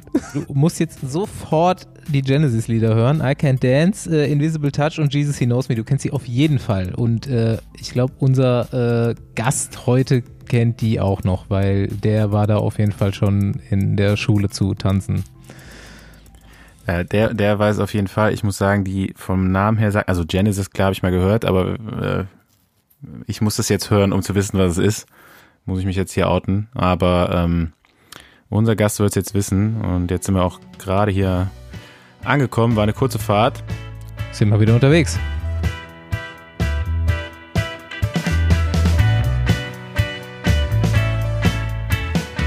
So, dann ähm, haben wir tatsächlich jetzt auch den ersten kleinen Besenwagenausflug mal wieder ganz vorsichtig unternommen.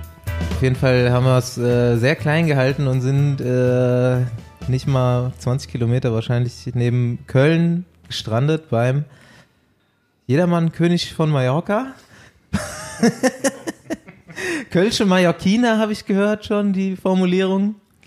Äh, schon länger drauf gefreut. Herzlich willkommen im Besenwagen, Marcel Wüst.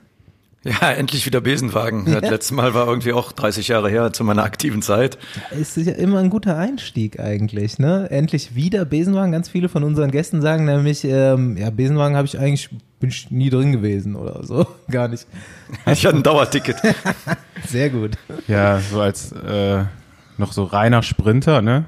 Aus einer Zeit, wo das auch äh, wirklich noch hieß, man kommt eigentlich eher nicht so gut mit bergauf. Heute fahren die ja teilweise echt schon äh, richtig schnell auch, aber ähm, ja, du hast öfter mal drin gesessen.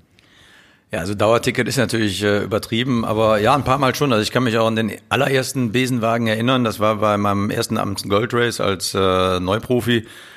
Und äh, da ist man auch schon, klar, Neuprofi, da denkst du, boah, jetzt fährst du hier, hast dann auch schon, ich hatte auch schon direkt ein Auftaktrennen gewonnen in Frankreich. Ja, und da fährst du dann die allererste Mal mit den ganz großen, bei einem ganz wichtigen Rennen. Und ähm, hat auch gar nicht lange gedauert, bis ich im Besenwagen saß, irgendwie so, so drei Stunden. Bei einem Sechs-Stunden-Rennen äh, ist halt ja schon relativ am Anfang. Und da ist man auch schon so ein bisschen demoralisiert und äh, frustriert und ja, aber man steigt halt irgendwann dann aus, vergisst das. Und äh, da bin ich deutlich später in meiner Karriere. Also ich habe wirklich zweimal äh, in meiner Karriere im Besenwagen gesessen, deshalb ist das Dauerticket vielleicht ein bisschen übertrieben. Ähm, das war bei der Luxemburg-Rundfahrt, das war aber auch, ähm, wir sind sonntags den Giro zu Ende gefahren, äh, montags dann zu Hause gewesen, äh, Dienstag locker trainiert, Mittwoch Anreise Luxemburg-Rundfahrt und Donnerstag dann weiter Luxemburg-Rundfahrt. Da waren dann Gianni Bugno, Rolf Sörensen und ich, die einzigen drei, die auch beim Giro, beim Giro dabei waren. Und da war die erste Etappe lief noch, bin ich Zweiter geworden, äh, die zweite, naja, und bei der dritten, da war einfach der, auch der Kopf bin ich dann einfach so im Besenwagen, habe ich den sportlichen Leiter vorher gesagt, hör mal, ich fahre jetzt los und wenn es da links hoch geht, äh, da fahre ich da irgendwo in den Wald, damit nicht alle sportlichen Leiter an mir vorbeifahren und sehen, guck mal, der Wüste ist abgehängt. Ich sage, ich, ich kann nicht mehr, ich bin durch. Und bin dann im Besenwagen gestiegen und da saß schon ein junger Franzose drin, Neuprofi. Äh, erstes große, erste irgendwie Rundfahrt und den habe ich dann so ein bisschen aufgebaut, äh, aufgrund meiner Erfahrung, die ich eben hatte vom Amstel Gold Race damals. Also ich glaube, das ist eine Erfahrung, die sollte jeder einfach mal machen. Äh, wie scheiße das auch ist, äh, wenn er dann äh, deine Ziele nicht erreicht, aber dann auch wieder sich darauf besinnen, was kann ich, warum bin ich überhaupt hier, warum bin ich Profi? Äh, ich habe schon ganz viel geschafft und dann auch an sich glauben und äh, auch an das glauben, was man schon geleistet hat und daran zu glauben, dass man es auch wiederholen kann. Ja, bei uns im Besenwagen ist erfahrungsgemäß gar nicht so schlimm. Ja, mal ein bisschen zur Einordnung. Ich glaube, der Großteil der Besenwagen-Gemeinde kennt dich schon. Für alle anderen, wir haben hier auf jeden Fall einen richtig erfahrenen Profi sitzen. Ich glaube, du warst Profi von, ich meine, ich habe es äh, so mitbekommen, 88 bis 2000. Richtig, ich hatte zwar 2001 noch eine Profilizenz, aber da war ich ja, Ja. schon verunfallt. Ein bisschen, äh, genau, nicht selbstgewähltes Ende des Ganzen. Äh, Ein bisschen, äh, ja, da kommen wir noch zu.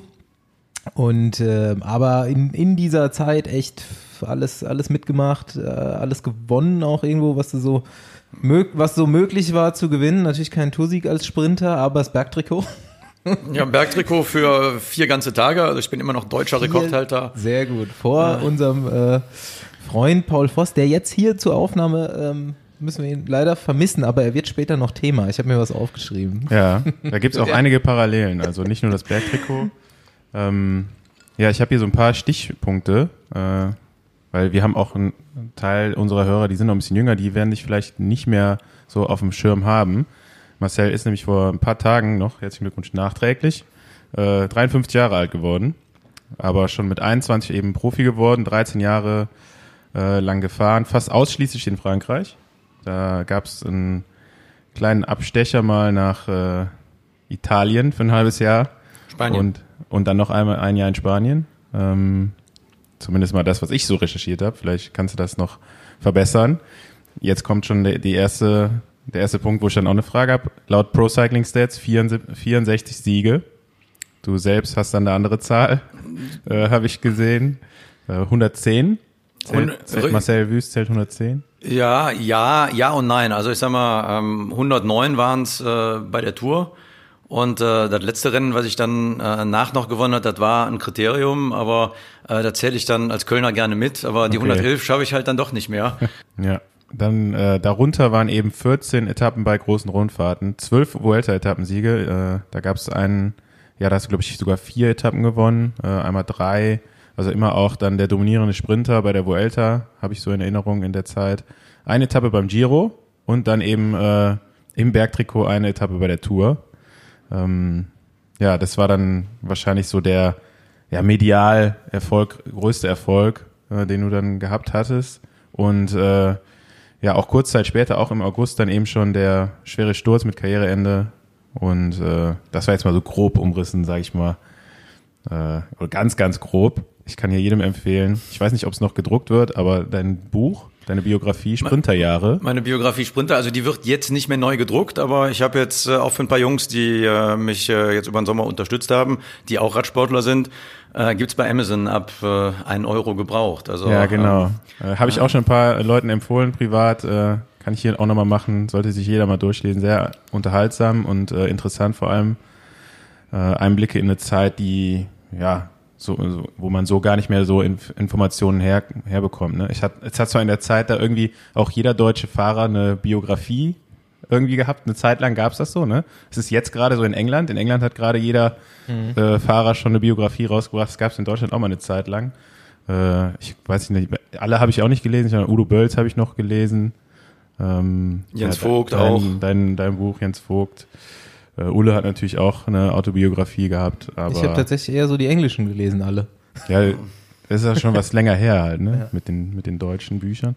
Und äh, ja, noch so ein Ding. Wie viele Sprachen sprichst du jetzt genau? Sechs oder sieben oder acht? Also ich, ich spreche, ich würde mal sagen, fünf spreche ich wirklich gut. Ähm, dazu noch Kölsch, was ja für die Menschen, die nicht aus Köln kommen, sich dann anhört wie eine fremde Sprache, wenn wir es dann sprechen.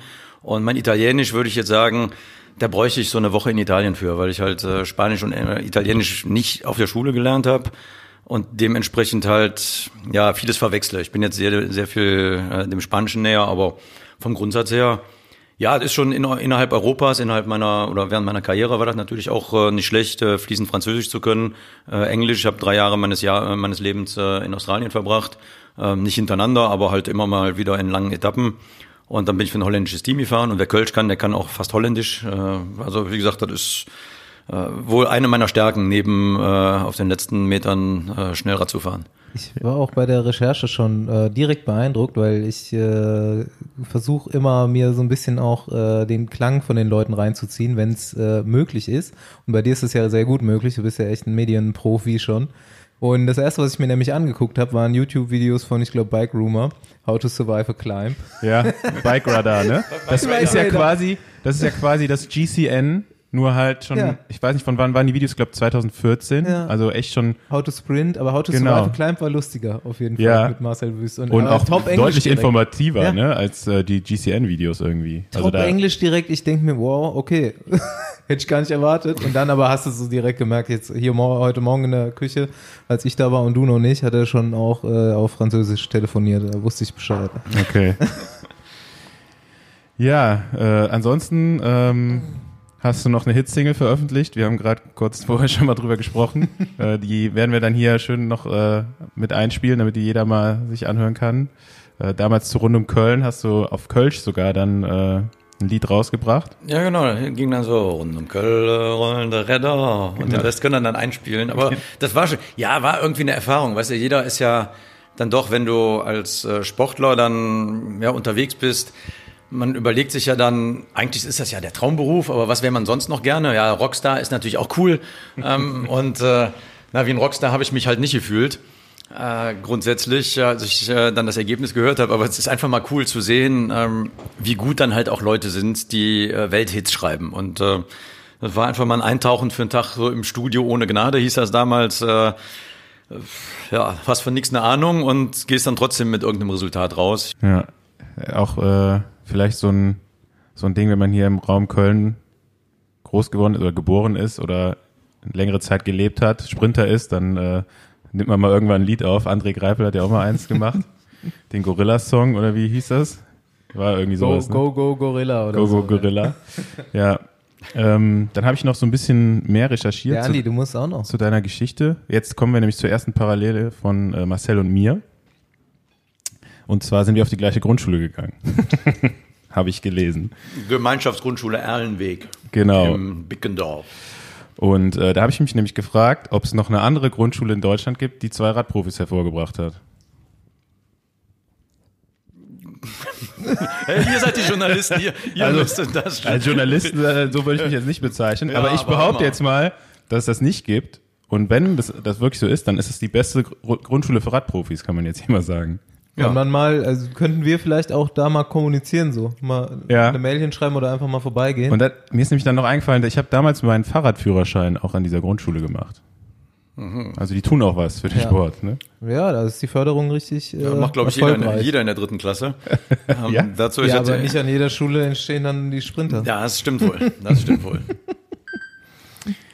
Ja, und dann, äh, Basti hat es eben angesprochen, äh, warst du auch, glaube ich, der erste Deutsche oder zumindest der erste deutsche Radfahrer auf Mallorca. Ja, das weiß ich, nee, das würde ich so nicht stehen lassen. Nee, nee, also ich glaube, in den 90ern waren schon einige, ich war das allererste Mal auf Mallorca, das weiß ich, äh, im Januar 96. Ähm, Weil, klar, ich war in französischen Teams, hatten wir französisches Trainingslager auch, äh, hatte auch Teamkollegen, bei denen ich dann mal eine Woche Unterschlupf fand, äh, so im sonnigen Süden. Ähm, Ich war nicht der Erste auf Mallorca, aber ich war schon vielleicht der Erste da, der sich eben nicht von Trainingslager zu Trainingslager gehangelt hat, irgendwie zwei Wochen Hotel, dann äh, eine Woche nach Hause, ähm, dann wurde Wetter schlecht, dann wieder eine Woche dahin Hotel. Ich habe einfach äh, von, von Ende Dezember bis äh, März habe ich eine Finca gemietet. Damals auch zu einem Spottpreis von äh, Menschen, die wir auch kannten. Und ähm, bin dann halt dahin gefahren und äh, habe dann da gewohnt. Und da ich auch äh, dann ein spanisches Rennprogramm hatte, also Auftakt Mallorca-Rundfahrt, dann Ruta del Sol in Andalusien, dann Valencia-Rundfahrt, Murcia, Äh, dann noch Semana Catalana, da war ja dann auch immer ruckzuck Palma, 20 Minuten nach Barcelona fliegen, ähm, 30 Minuten nach, äh, äh, nach Almeria oder sonst wo. Das war sehr praktisch und vom Wetter her, hat es mal zwei Tage geregnet, bin ich halt auch äh, den ersten Tag ganz sicher nicht gefahren und den zweiten dann am Nachmittag, äh, wenn es dann eine Stunde trocken war, auch. Aber Ja. Ähm, so dieses äh, da zu sein für eine längere Zeit, das hat mich schon geprägt dann, das war Mitte der 90er. Und äh, ja, da ist natürlich dann auch ein bisschen mehr entstanden als einfach nur, ah ja, Mallorca Trainingslager. Also Mallorca ist schon jetzt auch eine, eine Art zweite Heimat geworden, ähm, weil ich da auch einen Großteil meiner, ja, meiner Arbeitszeit verbringe, ähm, mit Leuten Fahrrad zu fahren. Und ja, ich fahre immer noch ähm, aus beruflichen Gründen Fahrrad. Also mache ich immer noch mein Hobby zum Beruf. Das ist nicht das Verkehrteste. Aber die, die Zeiten sind ja auch äh, im Augenblick nicht gerade einfach, äh, gerade für Mallorca-Touristen. Ja. Ja, das äh, kann man sich gar nicht vorstellen, wie das, also als ich das erste Mal auf Mallorca war, das müsste dann ja auch so Anfang der 2000er Jahre irgendwann gewesen sein, noch mit der Nationalmannschaft U19. Ähm, wie das damals auf Mallorca aussah, wie heute aussieht, äh, kann man sich gar nicht mehr vorstellen. Also die Radtouristen, die jetzt da hinkommen, die finden da ja quasi Autobahnen vor und äh, das war früher alles noch ein bisschen kleiner und gemütlicher. Ähm, aber krass, wie sich das dann eben in der Zeit jetzt entwickelt hat mit dem Radtourismus auf Mallorca. Ne? Also ist ja eigentlich die Insel, zumindest mal nicht nur für Deutsche, sondern äh, ganz viele Engländer mittlerweile auch, also Briten, äh, die da hinkommen und äh, ja voll Rad, also das letzte Mal auf Mallorca im Herbst, als ich da war, äh, so viele Radfahrer habe ich noch nie irgendwo in, einem, in irgendeinem Ballungsraum gesehen wie auf Mallorca. Ja, kann man sagen, es ist Marcel mitverantwortlich. wann, wann hast du mit dem Tourismus angefangen? Mit, Ja, eigentlich äh, ist das noch gar nicht so lange her. Ähm, Würde mal sagen, die Casa habe ich jetzt, also meine Casa Ciclista, wo ich halt im privaten Rahmen, also die Leute kommen dann zu mir nach Hause, äh, sind beim Radprofi zu Hause auch untergebracht, mit allem Komfort eines Zuhauses, also Waschmaschine, Trockner, äh, frisch gekochtes Essen, mehrere Kühlschränke mit allem, was du brauchst. Ähm, das habe ich äh, 2010 ähm, begonnen, weil im Vorfeld habe ich dann mal so für, für Gruppen, die sich dann vorher zusammenfanden, so zehn Leute aus Hamburg, ja, wir würden gern mal mit dir ähm, so, eine, so eine Radwoche machen, kannst du uns was auf Mallorca organisieren? Habe ich dann ein Hotel gebucht und einen Mieträder gebucht und habe dann halt äh, meine Kalkulation gemacht, was will ich dafür haben für die Woche. Und dann habe ich halt auch gesehen, wie viel von dem, was ich eingenommen habe, dann ging an äh, Radvermieter, an das Hotel, und äh, dann haben wir dann, dann ist die Idee eigentlich von dieser Gruppe aus entstanden. Die haben dann gesagt, Mensch, das ist ja super hier, aber noch viel geiler, kauf dir doch eine Finca und dann kommen wir zu dir nach Hause. Und dann habe ich gesagt, ja klar, Finca, ich war ja auch Fußballer. Äh, wenn du vorher, also wenn du bis 2000 Radprofi warst, dann hast du ja ordentlich verdient, aber nicht so, dass du sagen kannst, hey, selbst mit 14 Etappensiegen bei Giro Tour und Vuelta äh, hast du bei weitem nicht ausgesorgt. Also gibt's heutzutage, ich möchte mal sagen, gute Wasserträger, die verdienen in Euro so viel, wie ich in Deutschmark verdient habe. Aber das waren halt die Zeiten, da bin ich euch gar nicht, gar nicht traurig drüber. Äh, ich gönne das ja auch den Jungs, aber dann muss man halt gucken. Und dann habe ich halt eine Immobilie gefunden, die jetzt keine riesen Finca ist, sondern äh, ein schönes, äh, auch dann von mir schön gemachtes Haus ähm, mit fünf Schlafzimmern, fünf Bädern für die Gäste. Ich habe äh, mehr als 20 Räder da und habe dann Gruppen von, ich sag jetzt mal, vier bis ähm, acht oder neun Leuten. Und ähm, dann fahren wir halt. Und die kommen halt zu mir nach Hause. Wir machen dann auch äh, das, was die Menschen, was die Menschen brauchen. Der eine braucht vielleicht, äh, ja, der ist noch nie eine schnelle Kurve gefahren, weil ihm noch nie einer erklärt hat, weil er Angst hat. Und dann machen wir halt auch mal zwei Stunden Fahrtechnik-Workshop. Und danach sind die Leute, äh, gucken mich an und sagen, boah, in den zwei Stunden habe ich jetzt mehr gelernt als in den letzten zwei Jahren. Ich sage, ja, wenn du irgendwie in Skiurlaub fährst und fährst das erste Mal Ski und fährst dann das Gäste-Skirennen, dann machst du ja auch einen Skikurs. Aber Fahrradfahren hat man so das Gefühl, jeder denkt, ah, ich kann ja Fahrrad fahren. Ja, Fahrradfahren heißt ja nicht nur nicht umfallen, sondern Fahrradfahren, gerade Rennradfahren, ähm, ist das eine. Also der Unterschied zwischen einem Rennradfahrer und einem Radrennfahrer, der ist ja riesig groß, aber die meisten kennen den noch nicht mal oder wissen, dass er existiert. das ist gerade so ein Thema, was ich ganz oft äh, auch Leuten erzähle, die äh, nicht so richtig Ahnung vom Radrennsport haben, aber halt Fahrradfahren. Dass halt dieser Unterschied überhaupt besteht zwischen Fahrradfahren und Radrennen. Und dass es halt auch erstmal damit anfängt, wenn du eingeklickt bist. Vorher ist es Fahrradfahren, auf jeden Fall. Richtig. Und danach, danach ist es äh, Rennradfahren. Ein Rennradfahrer ist halt ein Rennradfahrer, weil er ein Rennrad fährt. Genau wie ein Trekkingbike-Fahrer oder ein Mountainbiker. Ähm, aber ein Radrennfahrer ist halt eben jemand, der Radrennen fahren kann. Sprich, eine schnelle Kurve, der äh, sieht, wo nehme ich den Schwung mit, der richtig schaltet intuitiv und der auch ähm, ja ein, ein Rennen lesen kann, der sich äh, seine Gegner anguckt und äh, Im Grunde denken ja viele, Rad, ja, Radrennen fahren ist einfach. Ich setze mich drauf und trete volle Pulle. Hm. Ich sage, ja, dann mach. Dann bist du nach sechs Minuten durch und dann ähm, tritt der andere mal an, da steht der im Wind und weg ist er. Ja, aber es gibt tatsächlich auch bei Radrennen noch viele Rennradfahrer. Ja. ich gerade so, da ist nämlich auch, da habe ich so ein Jedermann äh, YouTube-Video gesehen, wo du so ein bisschen äh, quatscht aus deinen Erfahrungen raus. Und das ist jetzt gut, weil wir schon bei dem Thema sind im Endeffekt. Und äh, da fand ich das direkt gut, dass du halt auch wirklich so Themen direkt aufgegriffen hast und auch so ein bisschen humoristisch. Manche sagen dann halt auch, keine Ahnung, das hat ja nichts mit Arroganz zu tun, ne? Wenn du, wenn du weißt, wie es geht und du weißt, dass andere es definitiv nicht können, aber denken, sie können es, denen dann halt auch mal zu sagen, äh, Junge, jetzt erstmal Ball flach halten, wir fangen jetzt mal an, genau. Die also, Sachen, die. Äh, ja, also die, die Basics. Also du fängst ja, du baust ja auch kein Haus äh, irgendwie mit dem zweiten Stock zuerst und dann mit dem Dach, sondern du fängst mit dem Fundament an. Und das ist halt, ähm, ich sag ja, ich, ich mache das jetzt äh, auch hier über den Sommer häufiger. Ähm, hier bei mir in Glessen, also im äh, Kölner Westen, auf einem schönen Dorf, der Edeka-Parkplatz oben. Ähm, vielen Dank für, die, für das ganze Süßzeugs, Andi. Hast du da gekauft. Der ist an Sonntags halt leer, der ist super asphaltiert. Da fahre ich mit denen äh, anderthalb Stunden und danach sind das andere Radfahrer. Weil man einfach, dann traut man sich halt. Man fährt die Kurve ähm, ja zum zehnten Mal oder zum 15. oder zum 20. Mal und dann traust du dich, dann weißt du, da ist kein Schotter. Viele haben ja auch äh, so eine kleine Blockade im Kopf. Ähm, weil oh, da ist ja die Angst, es könnte was passieren. Also gerade bei, bei Frauen sehe ich das, äh, die sind noch vorsichtiger als Männer. Und da auch so ein Vertrauen zu schaffen, zum einen, naja, diese, diese Fähigkeiten, diese Skills zu entwickeln, ist das eine. Aber wenn die Leute ihren, ihren Fähigkeiten nicht vertrauen, äh, dann ist das so, als hätte man sie nicht. Und äh, das dauert halt und dass äh, viele Sachen intuitiv sein müssen. Äh, wann schalte ich wo, ähm, von wo kommt der Wind, wann fahre ich links äh, oder wann fahre ich rechts versetzt hinter meinem Vordermann. Ähm, am Anfang muss ich das denen immer sagen. Ich sage, fahr mal auf der andere Seite. Wieso? Ich sage, ja, da ist der Windschatten. Wieso? Aber ich fahre doch hinter dir. Ich sage, ja, aber der Wind kommt von links. Und wenn du links hinter mir fährst, dann bist du noch im Wind.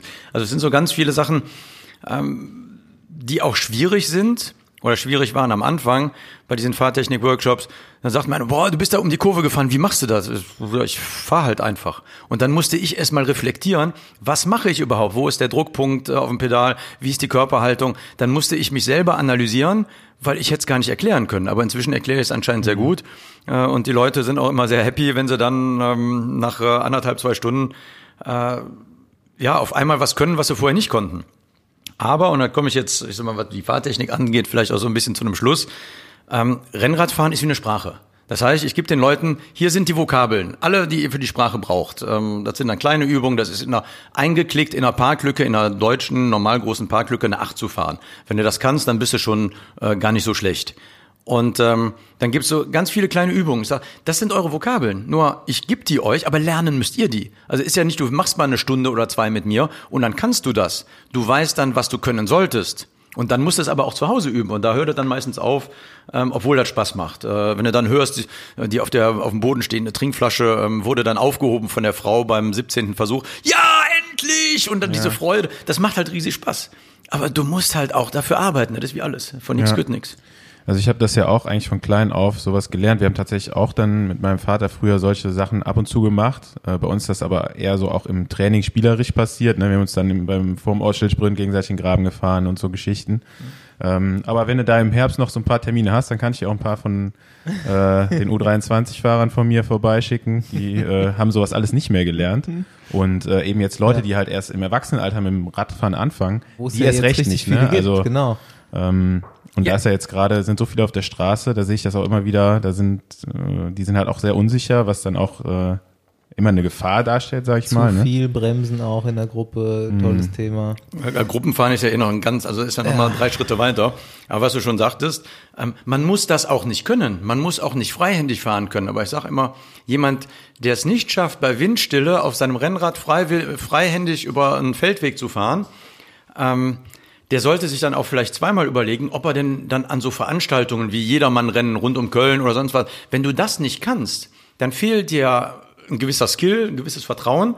Und dann bist du ja nicht nur die Gefahr für dich selber, sondern eben auch für andere. Und wenn du damit 5000 Mann äh, auf den Rhein-Ufer-Tunnel zudonnerst, ähm, wir kennen das selber, gerade jetzt hier Lokalkolorit rund um Köln, aber bei jedem anderen Jedermann-Rennen ob das jetzt Hamburg ist oder Berlin war oder da ist das ja ähnlich. Und äh, wenn du das aber kannst, dann bist du selber viel sicherer äh, und kannst auch auf die Dummheit der anderen dann vielleicht besser reagieren, wenn du es intuitiv machst. Also ich kann immer nur sagen, Fahrtechnik ist der am meisten vernachlässigte ähm, Part beim Rennradfahren. Ja. Die wollen immer nur wie viel Watt pro Kilogramm und dann berghoch. Ja, dann sind sie zwei Minuten vor mir berg oben, äh, am Berg oben äh, und dann bin ich aber vier Minuten vor ihnen berg runter und äh, dann bin ich immer noch Erster. Ja, das, das äh, kann ich so unterstreichen. Doch direkt mal bei den Jedermann-Rennen und bei unserem Freund Paul Voss. Ich habe nämlich auch in demselben Interview dann gehört, das hast du direkt mal eingeleitet mit. Es ging ja so los, dass die Jedermann-Szene immer so kritisiert wird, dass die vorne halt so professionell sind, so schnell fahren, dass du das scheißegal, können vorne machen, was sie wollen. Äh, wir haben hinten hier, ich mit meiner Gruppe trotzdem alle Spaß. Wir fahren vielleicht irgendwie 37er Schnitt oder so und alle sind mega happy im Ziel. Aber ich würde ja nie so einem Jedermann, ich könnte auch vorne ankommen, aber ich würde dem Jedermann nicht den Erfolg da äh, streitig machen. nicht wie Nicht so Freund. wie Paul Voss, ne? der, der da noch mit Ansage alles montiert. Ja, kann man, kann man halten, wie man möchte. Also ich für meinen Teil habe halt, du kannst eigentlich als ja, ein guter Ex-Profi kannst du nur verlieren, weil entweder fährst du dann da alle in Grund und Boden und gewinnst, dann kommt so, ja, jetzt kommt da der Ex-Profi, ist doch normal, dass der so gut ist, eh, hat der nicht in seiner Karriere genug gewonnen oder wahrscheinlich nicht, der braucht das jetzt. Oder aber du fährst dann mit bist dann vielleicht so, sogar vorne und sagst, ja komm, dann sprint ich mal nicht mit, wirst du dann Achter. Ich guck mal, der kann doch nicht mal so ein popeliges Jedermann-Rennen gewinnen. Also ich fahre halt so, äh, wenn ich diese Rennen fahre, dann bin ich quasi verantwortlich für das Erlebnis und manchmal auch ein Ergebnis, aber von anderen. Weil wenn ich mich im Feld bewege und ich sage, fahr da, wo ich fahr, fahr hinter mir, ich gucke dann immer ein bisschen nach dir, dann hast du natürlich einen riesen Vorteil, wenn du jemanden hast, dem du einfach nur hinterherfahren musst. Ähm, aber so, so, so, das ist halt eben auch das Motto meines Jedermann-Teams. Erlebnis vor Ergebnis und Momente statt Segmente. Ähm, dieser ganze tunnelblickende Scheuklappen Jedermann-Sport, äh, wo dann spätestens nach 700 Metern der Erste schreit, ey, du Arsch, fahr geradeaus und, also, pff, ey, es ist Hobby. Und Hobbys sollen Spaß machen. Und äh, so Bergintervalle im Training, zehnmal hochfahren und achtmal kotzen, das macht keinen Spaß. Also ich habe mich, glaube ich, für drei Leben gequält inzwischen ähm, als Radprofi und bei mir ist da auch eine, eine, eine Schwelle erreicht. Dann tut's zwar weh, wenn dann noch 300 Meter sind und der andere zieht durch, dann bleibe ich dann vielleicht noch mal dran. Aber ansonsten, sobald es weh tut, sage ich, ey, hört mal, Jungs, bin der dann, that got a T-Shirt, brauche ich nicht mehr, weg damit. Ja, da ah, ich überlege gerade, ob da, da jetzt schon auf jeden Fall eher auf einer äh, auf also einer da, Ebene. Ja, ich, äh, da hat sich gerade eine Überleitung angeboten bei Moment äh, Seg Momente ja, statt Segmente. Es äh, geht auch andersrum, nämlich. Und da hat also die letzte Aussage hat mich dann noch ein bisschen gewundert, dass du dann sagst, ah, weil ich kann mir nicht vorstellen, dass du den die Rampe Bärenrad ohne Schmerzen geholt hast. Aber dafür kommen wir vielleicht schwer dazu. Ne? Ich sehe das sehe das ja genauso eigentlich. Ne? Also ich habe da auch so jetzt so äh, nicht mehr das Bedürfnis, da so voll über den Punkt zu gehen und so. Aber Paul eben, der braucht das ja noch irgendwie. Der belastet sich ja jetzt auch nebenbei noch irgendwie durchs Laufen aus. Ähm, hat ja auch dann gesagt, also es ging ihm bei dem Rennen ja auch gar nicht darum, jetzt alles abzuhängen, sondern es ging ihm darum, für ihn so schnell wie möglich zu fahren. Und dann ist er halt schneller als alle anderen gefahren. Aber mal wieder auf so einer gesperrten Strecke, mal wieder äh, ans Limit zu gehen, das war halt so sein Ding. Aber äh, ja, ich meine, mein Formzustand, der lässt auch gar nicht zu, irgendwie mal längere Zeit gerade im roten Bereich zu fahren. Ich weiß nicht, wie es bei dir aussieht. Glaube ich, da sind wir, besser. uns, äh, sind wir uns sehr ähnlich, weil wenn man, also du weißt, also ich meine, das weiß ja jeder, der Radsport betreibt, also Radsport im Sinne von Leistung. Ähm, um die Grenze zu verschieben, um besser zu werden, muss er halt irgendwann mal in die Schmerzen reinfahren. Ich fahre aber halt nur dran. Und wenn ich dann dran bin, dann höre ich auf, dann werde ich halt nicht mehr besser. Aber dadurch, dass ich halt auch eine Regelmäßigkeit habe in meiner Fahrerei, äh, ich habe auf Mallorca, klar, fahre ich im Frühjahr, im, in einem normalen Frühjahr fahre ich äh, 6.000, 7.000 Kilometer, habe aber davon 90 Prozent mit einem Durchschnittspuls von 95 bis 105. Also das ist ja auch kein Training, das ist ja wie spazieren gehen. Aber die Leute fahren ja äh, nicht mit mir, sondern ich fahre mit meinen Leuten und das ist schön. Und dann kommst du halt zurück und bist dann nicht so ganz kaputt und kannst abends gut schlafen. Also ich äh, finde das als sehr viel, äh, sehr viel einladender als äh, so diese, ja, diese Quälerei wenn du dann natürlich durch Cleverness, und das ist das Schöne, weil beim Laufen gibt's keinen Windschatten. Wenn du aber durch Cleverness äh, und eine gute, ähm, so ein gutes Auge in der Gruppe, äh, wenn, sie, wenn dann die, die deutlich besser sind, es nicht schaffen, mich abzuhängen, dann sage ich, siehst du, äh, du musst gar nicht so gut sein. Und ähm, ja, wie gut ist man? Man ist so gut, wie man sich fühlt. Und äh, deswegen glaube ich einfach, dass jeder hat ja seine Berechtigung. Und dieser Jedermannsport, der dann auch, ja, aber da vorne, die fahren ja wie Profis. Ja, dann guck doch mal in die Laufszene. Da laufen ja auch die Kenianer mit und keiner sagt, ja, die Kenianer laufen hier mit. Ähm, das ist halt so. Mhm. Und jedermann heißt jedermann. Und wenn ähm, nächstes Jahr irgendein Profi aufhört und er will über nächstes Jahr jedermann Rennen fahren, also in meinem Team wäre auch willkommen. Also mir ist das egal. Hauptsache, die Leute sind gut drauf, also vom Menschlichen her und haben Lust am Radsport oder am Rennradfahren oder am Rennradeln, wie mein, einige aus Süddeutschland sagen. Hey, dann radeln wir halt, ist auch schön. Ja, hier von wegen Challenge, weil auch wenn du äh, jetzt nicht Rennen gewinnen kannst, langfahren kannst du immer. Und eine Challenge haben wir uns jetzt geteilt letztens. Das ist auch Kilometer für Kinder. Sau weit gefahren. Ja. am, äh, ja, ich greife da direkt auf. Das war ähm, am 5. Juli, das war ein Sonntag. Da wäre ich eigentlich beim Radmarathon im, im Tannheimer Tal gewesen, mit meinem Team im Bergtrikot. Also das war ja das, äh, der Etappensieg im Bergtrikot 20 Jahre her. Da gibt's eine Sonderedition jetzt von meinem Teamtrikot. Und äh, da alle Veranstaltungen ausgefallen sind, habe ich dann hier eine eigene gemacht. Habe gesagt, dann fahre ich einfach Kilometer für Kinder. Habe mich im Vorfeld ähm, natürlich ans Telefon gehangen, viele Leute ähm, angeschrieben, angerufen, habe gesagt, ey komm, und dann kam, ja komm, tue ich einen Euro pro Kilometer und äh, ja 50 Cent und einige Unternehmen haben sogar 5 Euro gespendet, also das fand ich super. Ja, dann bin ich halt gefahren. Äh, es kam dann dabei raus, 444,4 Kilometer, ähm, ist halt auch wieder eine kölsche Zahl. Und äh, das in 13,5 Stunden mit einem knappen 33er Schnitt, das war schon ordentlich. Vor allen Dingen hatten wir sieben bis acht Windstärken, also das war ein richtiger Scheißtag. Aber ich habe eben auch äh, Kölsches Radsportnetzwerk gute Unterstützer gehabt. Also äh, ein Kumpel ist mit mir hier losgefahren, der hat hier gepennt und 20 nach drei sind wir morgens los, dann mit Licht. Ersten 120 mit dem Zeitfahrrad, dann waren wir um 10 nach 7 hier, Frühstück. Und dann waren immer vier bis acht Leute da. Und dann habe ich natürlich gesagt, hey, ich fahre am längsten, ich darf lutschen, ihr müsst fahren. Hm. Und äh, am Schluss kamen dann auch die, äh, ja, die KT-Pros von, äh, von Downer Ackern. Und die sind dann halt mit 36 gegen den Wind gefahren, ähm, wo ich alleine dann wahrscheinlich 24 gefahren wäre. Die hatten dann immer schön 350 Watt auf der Kurbel. Ähm, vier von den großen Runden, also das waren dann auch 140 Kilometer. Und nach 400 Kilometern war ich dann das erste Mal da und alle dachten, ich wäre fertig.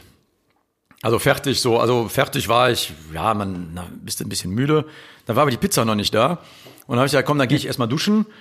Und dann war es aber auch noch hell und der Wind ließ ein bisschen nach und dann ich, kam ich dann mit Radklamotten runter und habe ja so, ich fahre jetzt nochmal 44, weil und als ich dann wieder da war, da habe ich gesagt, oh, jetzt bräuchtest du eigentlich nur 56 fahren, dann hast du 500. Aber dann hätte ich wieder eine Lampe dran bauen müssen. Da habe ich gesagt, komm, äh, ist gut, pack ein, habe ich ein paar Kölsch getrunken. Also es war ein schöner Tag, eine schöne äh, Feier meines Jubiläumstags. Äh, kamen dann auch ganz viele Videobotschaften von meinem Team. Und ähm, da sind also eben auch noch ganz viele an genau dem Tag auch eine Kilometer für Kinder Challenge gefahren. Also ich habe mit meinem mit meinen Sponsoren, die ich hatte, ähm, mit dem Spendenbetrag mal die Kilometer äh, fast 25.000 Euro. Und das war ja war echt klasse, wie die Leute sich da auch beteiligt haben. Aber ohne Windschatten hätte ich wahrscheinlich gesagt so bei 330. So Jungs reicht jetzt. Ja, Basti hat dann die andere Variante gewählt, ohne Komfort, 600 Kilometer in eine Richtung. Ja, aber lustigerweise war es ja irgendwie gar nicht unkomfortabel. Also es war vielleicht ein bisschen Glück bei der ganzen Sache so, aber es war halt auch irgendwie entspannt. Ja, dann kommen wir nochmal von lange Fahren zum längsten Sprint. 950 Meter Sprint mit Ansage. Gute Hast du dir vorgenommen? Hast durchgezogen, hat auch geklappt. Hat geklappt, ja, eine Minute 19 war es. Ähm, dann auch, äh, ich glaube, sieben oder acht Sekunden schneller als George Hinkepi. Das war der Prolog bei der Tour de France, beziehungsweise das Auftaktzeitfahren, wo ich halt Bergtrikot geholt habe. Côte de Johnny Clan, 3,7 Prozent Steigung. Ja, und vorher halt 30 Mal rauf und runter gefahren. Also ich kannte da wirklich jeden, jeden Meter, jeden Kanaldeckel, wo ist der Asphalt gut. Während meine Teamkollegen dann die ganze Auftaktzeitfahrstrecke dreimal gefahren sind, bin ich einmal mitgefahren und den Rest habe ich dann an diesem Berg verbracht. Und ja, also noch nie so viel Laktat gehabt, glaube ich. Äh, noch nie, ähm, ja, sich so gegen, gegen sich selber, also so 950 Meter fährst du ja im normalen Sprint nicht. Du hast ja immer noch ein bisschen und dann guckst du Rückenwind, dann kannst du vielleicht bei 350 schon raus. Äh, wenn du, wenn du beim, äh, wenn du Gegenwind hast, brauchst du noch später, aber das war einfach nur, boah, oben hätte ich kotzen wollen, aber Gut, vier Tage Bergtrikot, eine Minute 19, das nennt man Effizienz.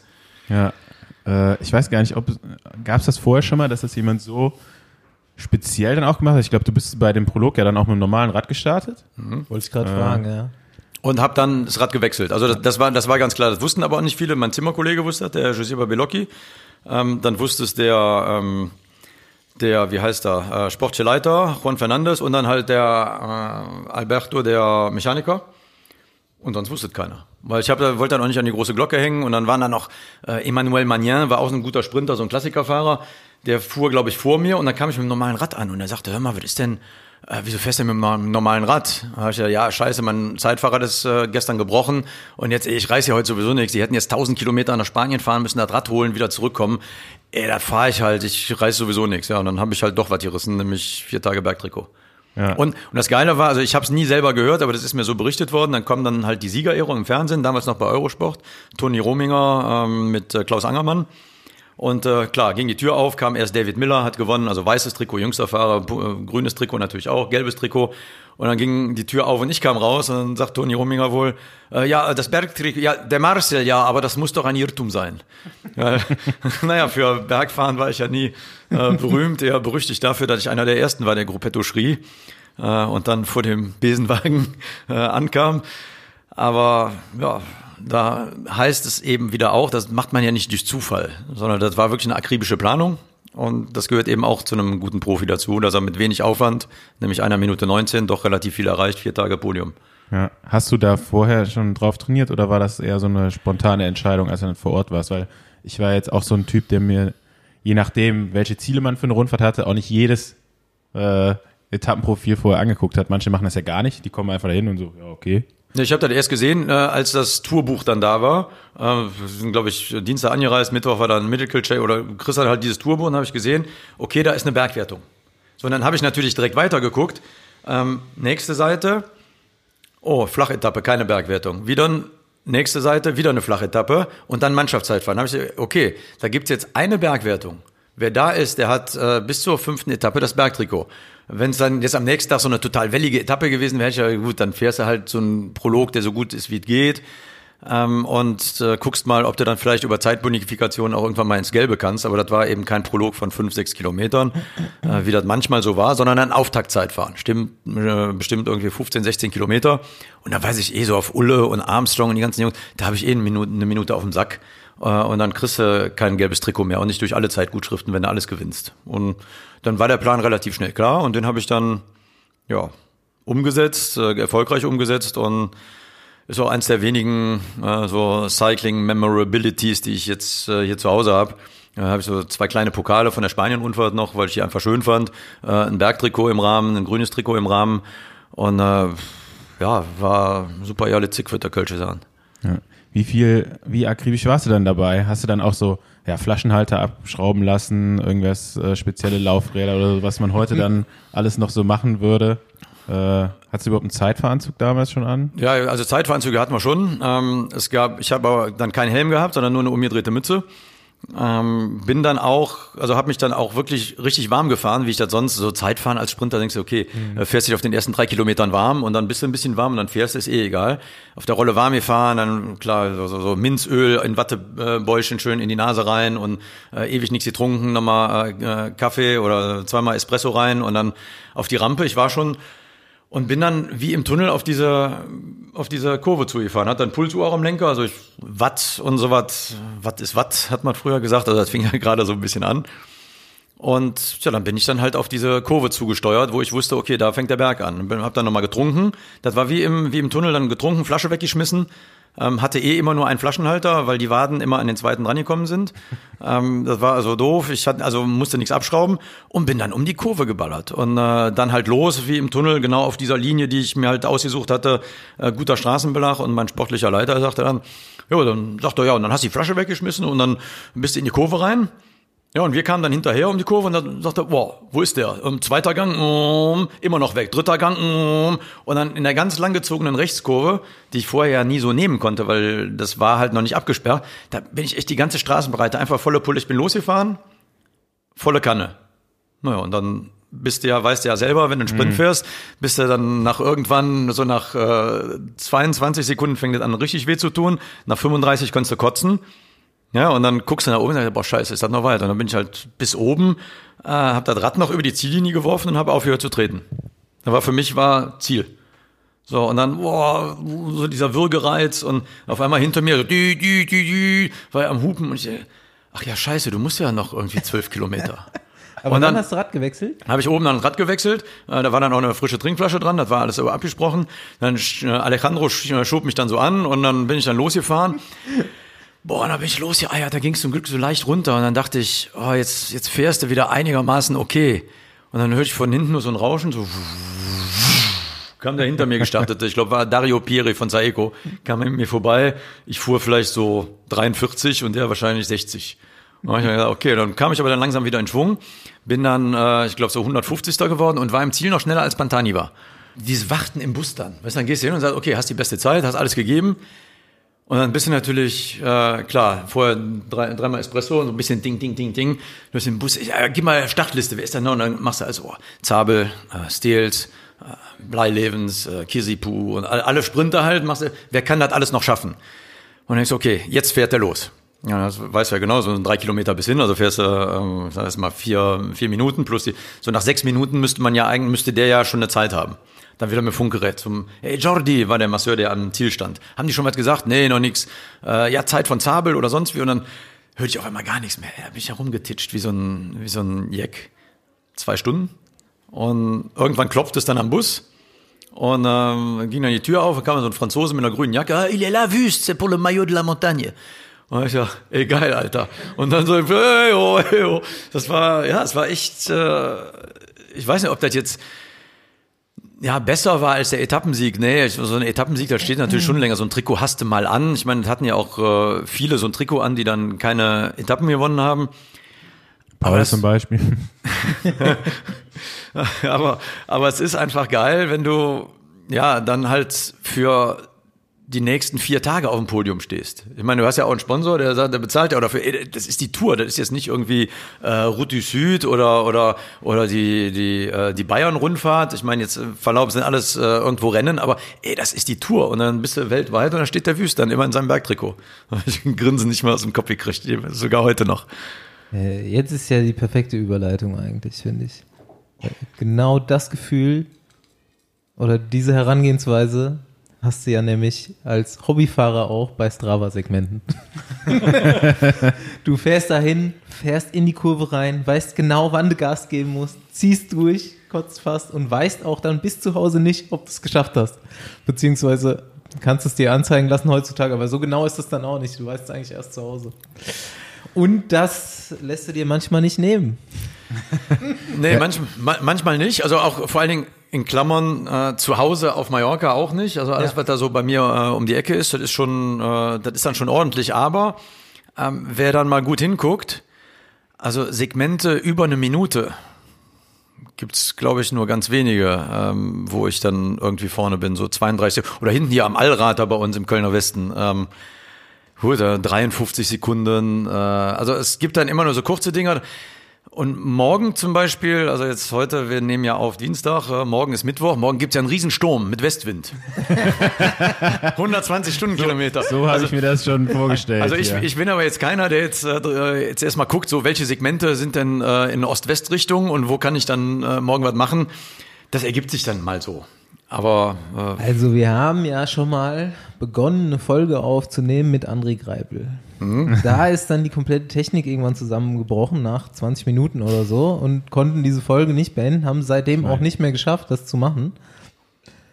Aber da haben wir das Thema schon mal angeschnitten und der war schon direkt bisschen nicht so gut gelaunt. nicht so gut gelaunt. Das muss man ja sagen, es gibt dann, äh, das haben wir schon mal angesprochen, hier in, in Köln bei Hürth, ich sag mal, das Haussegment von, von André. Ähm, eben die Rampe Bärenrad, ich weiß gar nicht, die äh, Zeit darauf ist, glaube ich, knapp über 40 Sekunden. Würde sagen, knapp über 50, weniger. glaube ich, oder? 40, 50. Ja, ist halt, geht halt Äh, auch vier- wahrscheinlich vier drei- 3,7 Prozent, 59 Meter bergauf.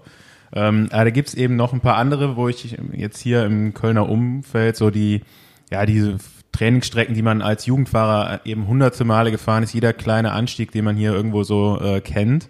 Da sind eben einige, ähm, wo du die Bestzeit hast. Und wo ich dann auch mal geguckt habe, okay, wie schnell ist er denn dann gefahren? Und habe das so versucht nachzuvollziehen und dann dachte ich mir immer schon so noch, ja, okay, das ist dann doch äh, ganz schön schnell. Also ähm, die äh, Trainingskilometer bei 95er Puls, die scheinen ja doch noch zu funktionieren. Aber äh, ich denke mal, da ist auch irgendwo, ist ja so eine Sprintfähigkeit auch angeboren. Ne? Also erstmal die Rampe. Muskelfasern und dann, Bärenrad. 41 Sekunden. ja, 41 Sekunden. 41 Sekunden, Marcel Wüst, Platz 1. Ähm, André Greipel, Platz 5, 47 Sekunden. Henrik Werner, Platz 6, 47 Sekunden. Nils Pollitt, 48 Sekunden, Platz 7. Ja, die hatten alle kein Köpp, Bergtrikot. 49 Sekunden. Ja, eben. Huppertz, Joshua. 50 Sekunden, Platz 9. Ja, da kommen schon die Fahrer von außerhalb äh, und versuchen da die, die Zeit zu knacken. 3300 Entries auch, also. Ja, das, äh, ja, Also wenn wir sowas hier sagen, ne, dann äh, wird da auch meistens eine Challenge draus. Das kann, das kann gut sein. Also, wo ich mich, ja, will nicht sagen geärgert, aber ähm, gibt, wenn man auf Mallorca ist halt auch, äh, gibt es so ein Segment, das ist quasi Randa oben, das heißt Randa Zieleinlauf. Und äh, da bin ich dann halt auch, das, das sind so die, die, diese so viermal im Jahr, wo ich dann echt bis zum Kotzen fahre. Und ähm, Also doch nochmal. ja, ja, aber, aber eben unter einer Minute. Das sind dann auch irgendwie 50 Sekunden. Und ähm, ja, da ist dann halt äh, ein Cancellara ähm, drei Sekunden langsamer, Komma, aber er ist den ganzen Berg dann volle Pulle hochgefahren mit einem 30er Schnitt. Und da merkt man halt dann doch schon den Unterschied. Aber ähm, so mal eine, eine Minute oder wenn dann halt irgendeiner dann noch dabei ist, der dann sagt, boah, der, der zieht dann volle Pulle an und dann sagt, oh, der, der hat ja richtig was drauf. Und dann sparst du noch ein paar Körner und fährst dann oben vorbei. Aber da war ich halt dann erster von, ich glaube, 53.000. Da war dann so, hab ich gedacht, boah, geil, Alter. Aber es ist letzten Endes nicht wichtig. Das ist so, ähm, als hättest du jetzt äh, dein Auto irgendwo weggebracht und der hat das jetzt super poliert. Boah, das ist geil. Aber wenn du drin sitzt, siehst du das eh nicht.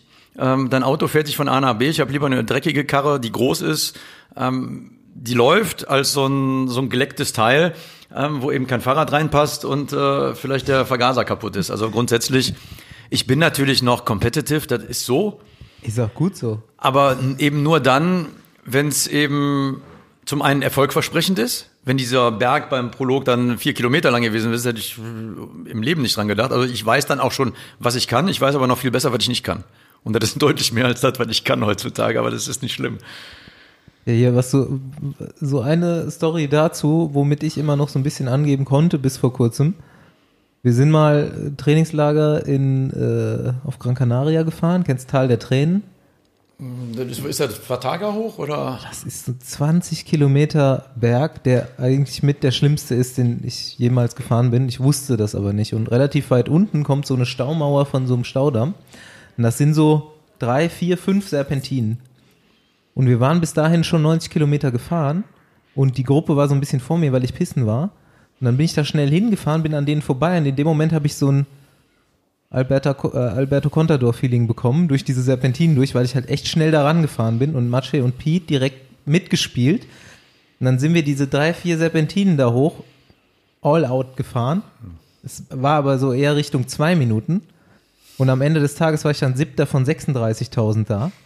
Und, aber was ich nicht wusste, ist, dass danach der Berg anfängt und dann zwar erstmal zwei Kilometer 20 Prozent kommen. Und ich bin wirklich, die, ich war, bin da oben mit zwei Stunden oder was rausgekommen, bergauf gefahren. Ich konnte gar nicht mehr leben. mit purem Laktat dann in so ein Teil reingefahren. Richtig dumm. Ja, hier die äh, Rampe Bärenradfahrt habe ich gerade noch rausgesucht. Da war André dabei. Oder bist du das Nee, nee, nee, wir haben, uns- nee, wir haben uns oben getroffen. Da sind wir mit dem Hövel gefahren, mit Meinrich. Da bist du den Komm da hochgefahren und oben mit Höfelrunde getroffen. Genau. mit Phil Bauhaus und André Greipel. Genau. Das war, das war irgendwann im, äh, im, im August, glaube ich. Das war, das war das erste Mal wieder richtig, richtig Fahrradfahren, weil ich mache ja im Sommer immer Pause. Also normalerweise, wenn ich dann Mallorca und meine, meine ganzen Events dann äh, in Österreich, Italien und so, wenn das alles äh, vorbei ist, dann fällt meistens so mit Radmarathon Tannheimer Tal Anfang Juli der Hammer und dann mache ich erstmal Päuschen, dann fahre ich so zwei, dreimal und dann war das so die erste Tour. Da hatte ich aber, als ich zurückkam, weiß ich noch, habe ich Krämpfe gehabt. Also zu Hause dann. Weißt du, zum Glück bin ich dann äh, so ganz locker nach Hause und dann äh, aus der Hose rausgestiegen und dann, oh, machte, machten die Adduktoren zu und du weiß ja jeder, wie scheiße das ist, da kannst du auch nichts dehnen. Aber ja, das waren super Jalle Zick. Ja, auf jeden Fall legendär, dieser äh, Strava Crom. Ich bin mal gespannt, ob da noch mal jemand rankommt. Äh, die Versuche, die da jetzt bis, bis dato stattgefunden haben, die waren natürlich auch immer voll, mit vollem Sprintzug und haben äh, nicht gepasst. Vielleicht noch mal an so einem Tag mit Rückenwind, guter Luftdichte, Luftfeuchtigkeit, was, was man auch immer da braucht. Ähm, ja, ich bin gespannt. Ankommen, ähm, den habe ich sogar noch. Also noch aus meiner Wo, wo, wo? Zeit. Wo? Jetzt, jetzt kommt's nämlich. Ähm, wir sind jetzt hier in Glessen. Früher hast du in Königsdorf gewohnt. Mhm. Und da hattest du dann schon in Zeiten vor Strava an der Hauswand ein Schild montiert, Berg. 500 Meter Bergwertung. Und dann ging es so einen kleinen Stich rauf. Äh, Glaube ich nicht ganz 500 Meter, aber äh, auch äh, täglich bin ich den raufgefahren. Und da habe ich eben dann vor deiner Haustür äh, den kommen, den halte ich glaube ich immer noch bis heute. Äh, sind aber nur 13 Sekunden oder sowas, also ähm, überschaubar. Nicht, dass du da jetzt morgen hinfährst. Nee. Ja, ich, ich sag mal, äh, wenn, wenn ich dann so manchmal fahre, dann denke ich natürlich schon, boah, stell mal vor, es hätte Strava gegeben, als ich noch aktiv war, als ich noch Radfahren konnte. Also so richtig halt, weißt du, wenn du dann so, ähm, also heutzutage ist das, glaube ich, ähm, klar, die Dinger, die im Rennen fallen, die fährt man dann einfach, wenn jetzt mal Thibaut Pinot, der, egal wo der Rennen fährt, dann hat er dann mal so drei Krönchen, mal zwei. Äh, ist aber auch ganz normal. Das Schöne ist halt, das macht eine Vergleichbarkeit möglich zwischen den Besten der Welt und den Hobbyfahrern. Das finde ich super. Und äh, auf der anderen Seite kann es natürlich auch sein für Hobbyfahrer, ähm, ja, dass man guckt, wie weit ist man denn weg? Ach, das ist so weit gar nicht. Das stimmt auch häufig. Äh, wenn man sich so die Jungs beim Ötzi anguckt, die da vorne mit rumfahren, sind ja auch eigentlich Hobbyfahrer äh, und die treten richtig rein. Und für einen Profi, ich weiß auch noch, äh, als ähm, Valverde vor, ich glaube vor zwei Jahren war das, am San Salvador auf Mallorca den Com geholt hat, äh, da war dann auch klar, ach, da ist ein Com, ah, okay, warte, dann ich zieh mal ein paar Sachen aus und dann sind die dann halt da mal hochgefahren. Aber wenn du halt auch siehst, äh, Randa fährt Cancellara dann halt, oder fuhr, ein 30er Schnitt hoch. Und wer da mal hochgefahren ist, Mit 500 Watt im Schnitt. Genau, nach, äh, nach 197 Kilometern so quasi als Finale. Und dann weiß man natürlich, äh, wie dünn die Luft im Profisport dann auch ist, gerade so bei, bei, bei Klassikern, äh, wenn die dann im Frühjahr sind, wobei Strade Bianche jetzt dieses Jahr im August war ja auch nicht viel besser, ähm, dann mit Hitze. Also es ist äh, schon eine Sportart, die wir da betreiben, die ja, seinesgleichen sucht und nie finden wird, weil die Renndichte hat sich ja heute doch schon so ein bisschen verringert. Also ich weiß nicht, die fahren, ich höre dann, ja, die sind da wieder im Trainingslager. Ich habe jede, also ein Jahr unter 100 Renntage hatte ich fast nie. Und 96 äh, habe ich dann von Anfang Februar bis, weiß ich noch, bis 10. November war das, glaube ich, bin ich in Neuseeland noch gefahren, hatte ich 138 Renntage. Da brauchst du gar nicht mehr trainieren, ist geil. Ja. Ja. So Sprinter sind ja eh so eher die Trainingsfaulen. Ähm, oder Ja, dafür gibt es irgendwie kein Rennen mehr, was nicht wichtig ist. Ne? Es wird alles äh, irgendwie sofort mit dem Messer zwischen Zähnen gefahren. Ja, da, da, das stimmt wohl, aber, aber selbst da war das, also als Sprinter ist das ja eh so. Ja, ja, ähm, du, fähr, du fährst eh lieber ein Rennen, weil wenn sie dich nicht abhängen, kannst du ja sogar gewinnen. Auch wenn du, ich sag jetzt mal, der Schlechteste vom Fahrerfeld bist. Ja. Das ist mir auch schon passiert in meinem ersten Profijahr. Ähm, jede kleine Welle abgehängt, äh, Tour de Loise nördlich von Paris, also die Dinger dann so, so wie Glessener Höhe maximal, also mal so, so 80, 90 Höhenmeter hinten rausgeflogen zehnmal, zehnmal wieder hingefahren und dann kam auf einmal mein Teamkollege und sagte, ey, du bist ja noch da, komm, wir fahren für dich. Dann hast du als Neuprofi sieben von RMO vorne mit Charlie Motte äh, und denkst, ey, was machen die jetzt da? Und dann gewinnst du und dann sagst du, boah, geil, ich war der Schlechteste im Feld, ich habe gewonnen. So was muss man auch erst lernen. Ja, jetzt äh, hast du da gerade was angesprochen. Bei RMO, sieben Fahrer vor dir. Danach bist du halt äh, ja, lange in Frankreich gefahren, am Ende dann eben bei Team Festina. Ähm, da hattest du keinen Sprintzug mehr. Da hattest du vielleicht so deine paar Kollegen, die, die mit- dir zu den Rennen gekommen sind. Aber ähm, vielleicht war das auch immer noch so ein ähm, Punkt, oder sagen wir, mal, du warst halt nicht der Sprinter mit dem Sprintzug. Du warst immer auf dich äh, alleine gestellt im Finale, mehr oder weniger. Und äh, in der Zeit kam das ja gerade auf. Also Cipollini, Zabel, die dann da ähm, Ja, sich ja. auch so einen kompletten Zug zusammengestellt haben. Und eben da auch die, oder Cipollini vor allem der dominierende Sprinter war in der Zeit. Äh, ich habe dann nämlich noch ein paar Statistiken rausgesucht. Und ähm, da wollte ich auch noch mal jetzt drauf zurückkommen, nämlich die Tour, die du 2000 gefahren bist, war auch deine erste Tour. Ja, es war, es war die erste, wo ich in Frankreich gefahren bin. Ich bin 92 bei meiner ersten Tour. Äh, die startete in San Sebastian in Spanien. Erste Etappe gestürzt, Schlüsselbeinbruch nach Hause. Ähm, danach habe ich das dann auch geschafft, äh, den Giro d'Italia zu fahren, ohne nach Italien zu kommen. Da startete er in Griechenland, das war 96. Und als dann 97 die, die Vuelta in Portugal startete, hatte ich schon ein bisschen Angst, aber habe dann ähm, nicht nur in Portugal, sondern am nächsten Tag in Spanien dann auch eine Etappe gewonnen. Also das, da habe ich diesen, diesen Spell dann äh, irgendwie durchbrochen. Aber die Tour, die war schon wichtig. 99 hätte ich auch die Tour fahren sollen. Habe mich dann bei einem ja, süßen kleinen Rundstreckenrennen in Michelstadt, äh, erste Runde abgelattet, Schlüsselbein glatt durch, äh, also nenne ich glatt, äh, also in sieben Teile. Äh, war 99 die Tour auch da. Es war meine erste richtige Tour, die ich mit einer Vorbereitung und äh, dann irgendwie auch mit einer ja, mit einer mentalen Konsequenz gefahren bin. Ich weiß, hier kann ich was reißen. Und gut, habt ihr dann klar die Etappe gewonnen, zweimal, zweimal Zweiter, äh, einmal Fünfter, ähm, grünes Trikot getragen, die Tage im Bergtrikot, das war schon klasse. Aber wie du schon richtig sagst, ich hatte nie einen Sprintzug. Und ähm, das ist halt schon deutlich einfacher, wenn du einen Sprintzug hast. Ich musste halt immer selber gucken. Der letzte war meistens so fünf Kilometer vom Ziel war weg. Also Christoph Moreau ist in der Tour ja dann auch Vierter geworden. Der hat mich dann immer so begleitet, weil der kontert halt auch und danach wird's halt für Nicht-Sprinter so ein bisschen rau da vorne. Und sich da allein den Weg zu bahnen, das kostet schon die Körner, die es eben am Schluss auch, die manchmal fehlen, äh, dass du nicht gewinnst. Aber ähm, ich hatte letzten Endes dann wir hatten bei Festina damals den äh, André Korf, ähm, der hatte dann aber so auch so ein paar Herzprobleme. Der hat mir ein paar Sprints angefahren, also da hatte ich zumindest einen bei so kleineren Rennen mal. Ähm, und dann wurde aber dann in Paris beim Tourfinale schon klar, habe ich gesagt, ich sag mal, pass mal auf, ich brauche wen. Ähm, da wurde dann der Sven Teutenberg, der fuhr damals vorher, glaube ich, bei bei äh, Jan Raas, wie ist denn der Word Perfect und äh, und und und naja, auf jeden Fall haben wir den Sven dann verpflichtet, dann kam man noch Steffen Radochler ins Team. Ähm, und äh, Corfi war auch wieder gut. Also ich hätte, ich hätte dann sogar einen komplett deutschen Sprintzug gehabt. Nur bin ich halt dann am 11. August auf den Kopf gefallen. Und dann, ja, war der Zug da, aber irgendwie der letzte Anhänger fehlte.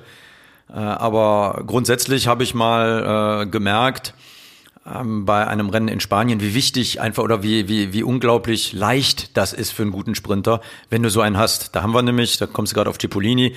Ähm, der Cipo hatte zwei Etappen gewonnen, ich war zweimal Zweiter hinter ihm. Äh, ganz knapp. So, dann kamen zwei Bergetappen, Cipo ist ausgestiegen und gab am letzten Tag noch eine Sprintetappe.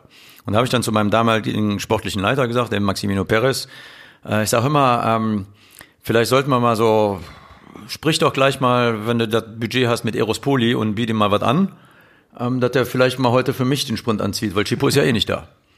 So, und dann habe ich gesagt, hör mal, mach du da, ich will da nix, fra frag ihm, sag ihm, was das dir wert ist und dann kann Eros ja kommen oder nicht. Gut, und dann sind wir dann Etappe gestartet und er hat sich den wohl dann raus, kam dann noch 10, 20 Kilometer, rollten wir dann nebeneinander. Hey, ciao Marcello, ich sage, hey Eros, alles klar? Si, va bene. Und dann sagt er, oggi, und dann guckt er so auf sein Hinterrad. Ich sage, alles klar. So, und dann, klar, der ist 1,94 groß. Und dann, er wusste, es wusste natürlich auch keiner, dass der dann an dem Tag, ähm, ey, mal so leicht habe ich noch nie Sprint gewonnen. Der hat dann äh, irgendwie bei 1200 Meter, war so ein leicht ansteigender Zielgerade, ähm, kam er da, da, dachte nur, bin ich an, an Hinterrad, das war wie hinterm LKW, da fuhr der los. Der, der wurde gar nicht langsam. Ich sag, boah, wie geil ist das denn? Das hinter mir voll die Kämpfe. Ich fuhr dann schon, geil, also guckst du mal so nach unten, wo sind die Schuhe von den anderen? Ah, Angel Edo ist hinter dir. Alles klar. Und dann Fahnen geguckt, Rückenwind, also bei, ja, bei knapp 300, ja, als latschste Mal, habe ich, hab ich mit 10 Metern Vorsprung gewonnen. Da, und, und da war mir erstmal das erste Mal klar, ja, ist ja normal, dass Chippo so viel gewinnt. Also natürlich ist er der geilste und der, äh, ich sag mal, der, auch der charismatischste damals gewesen und einige fanden ihn ja voll doof. Also ich muss sagen, der Radsport braucht einfach mehr solcher Leute, ähm, die vielleicht auch so polarisieren, aber die einfach, die einfach mal so 40 Giro-Etappen gewinnen und Mailand San Remo und, und, und Weltmeister werden. Aber da habe ich gemerkt, boah, geil. Das ist ja, das ist ja leicht. Und ja. naja, seitdem fahre ich auch gerne mit Leuten, die größer sind als ich. und sag dann, äh, hör mal, äh, mach mir mal den Eros. Ja, wie, wie kam das so? Also klar, das war natürlich dann bei Festina auch die Jahre von Richard Virenque damals, der immer mit um den Toursieg gefahren ist. Ähm, Gab es da nicht vorher auch, war da kein, also war das dass du ein Deutscher warst, dass das dann nicht so auf dich ausgerichtet wurde, auch zum Teil, weil ich meine, die Chancen äh, in den Jahren zuvor, auch bei der Tour, um einen Tappensieg mitzufahren, waren ja eigentlich da.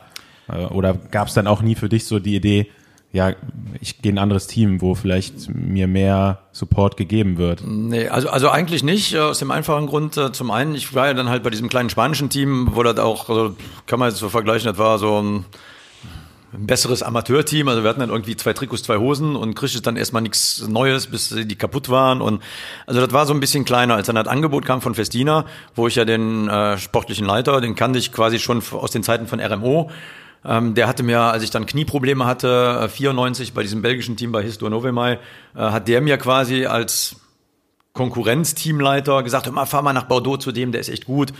Und na, das habe ich dann auch gemacht. Und es war für mich klar, als ich unterschrieb, ich fahre jetzt im ersten Jahr ganz bestimmt nicht die Tour und im zweiten wahrscheinlich auch nicht. Das war klar. War Marcel, du bist Giro und Vuelta, Tour, wir haben ein Tourteam, wir nehmen keinen Sprinter mit. So, und das war so, aber ich bin trotzdem hingegangen, weil viel mehr als die sportlichen Erfolge oder das ist einfach auch das, ähm, die Wertschätzung des Teams, also der des Sponsors an sich, also auch in Personalie äh, Miguel Rodriguez, Mr. Festina, äh, vom Teammanagement, äh, von Masseuren, Mechanikern. Das war ja, das war auch sehr sehr familiär und da, da war auch ein sehr sehr schöner Umgang miteinander. Und da war mir das eigentlich egal. Ich, gesagt, ich kriege ja meinen meinen Vertrag, der war dann auch äh, ordentlich dotiert.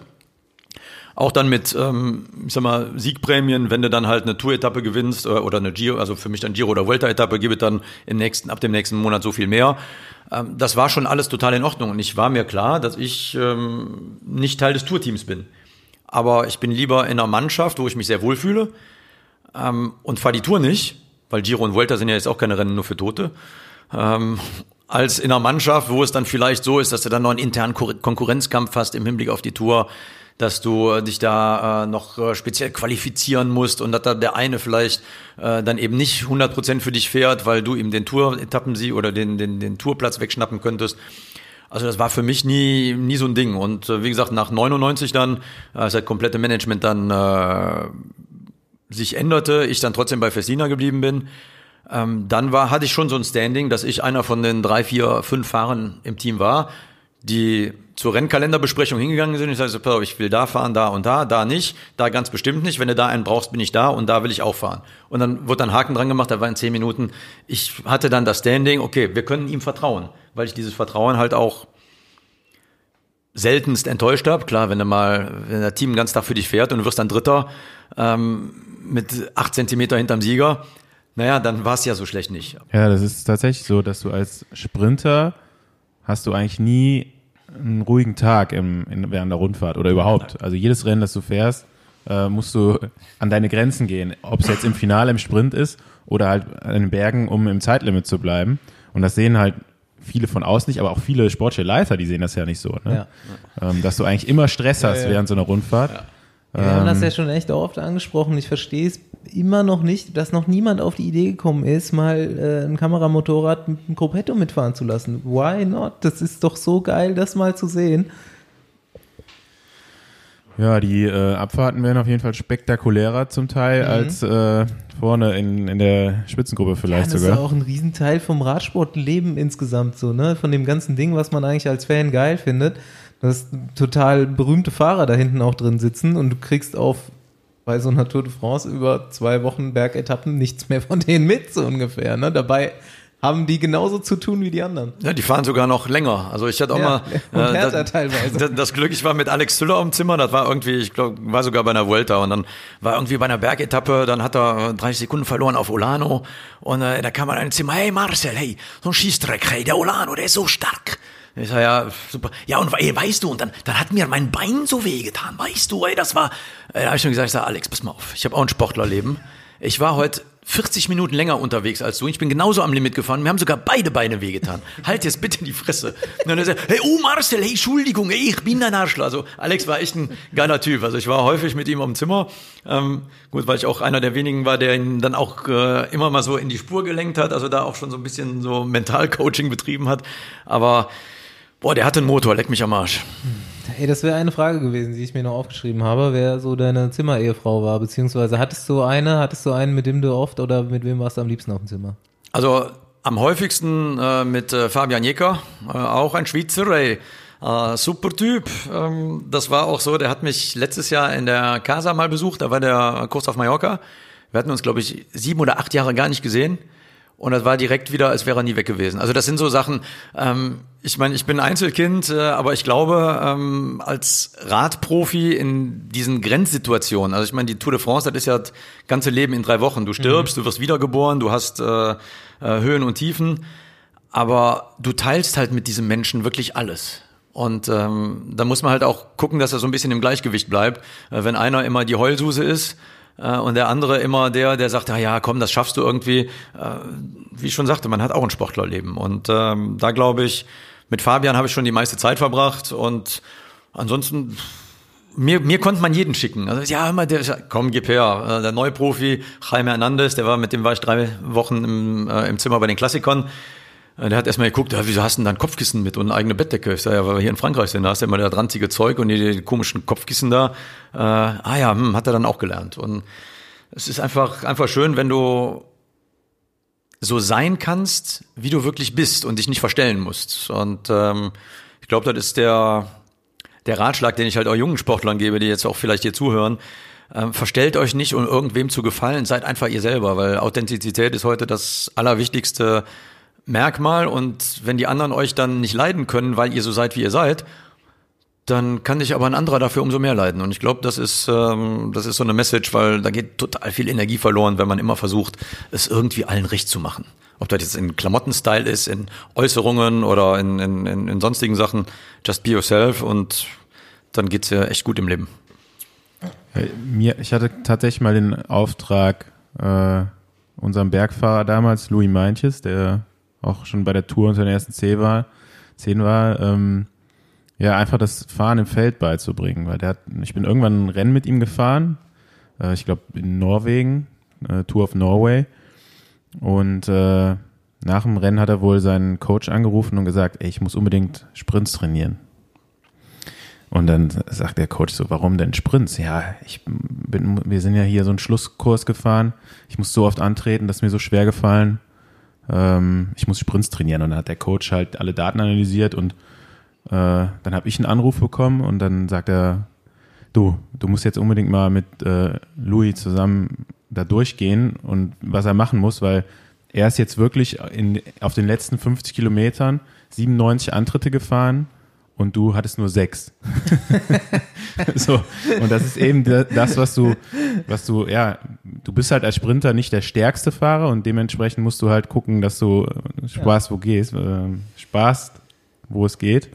Und ähm, ja, da kommen wir auch wieder, schließt sich der Kreis, ne, so Fahrtechniktraining, ähm, alles sowas gehört dann auch mit dazu. Man muss halt auch machen, das können. Und ähm, ja, irgendwie als Sprinter ja, man denkt immer, es ist so das äh, leichte Leben, aber eigentlich ist es doch noch ein bisschen härter, würde ich sagen, ja. als das für die, für die Bergfahrer oder zumindest mal die Leute, die so, so Allrounder, die haben eigentlich noch den entspanntesten Job, ne? weil die fahren eigentlich immer nur so mittig. Können wir den Jens Vogt ja mal fragen, ob das so stimmt. ja, der war schon wieder zu gut ja, richtig. am Berg, ne? Also ja. der ist ja auch teilweise, äh, ja, der war bei den letzten vier Fahrern, die bei den Bergetappen noch gefahren sind, ich glaube, es gibt niemanden auf der Welt, der so viel Energie einfach hat wie äh, Jens Vogt. Was ich mir als letztes aufgeschrieben habe, was ich wissen wollte, weil du bestimmt was dazu zu erzählen hast, vielleicht kann es interessant sein. Als Kölner äh, Radprofi und Sprinter und so weiter hast du doch sicher die Karriere von Andreas Stauf verfolgt, auch damals, oder?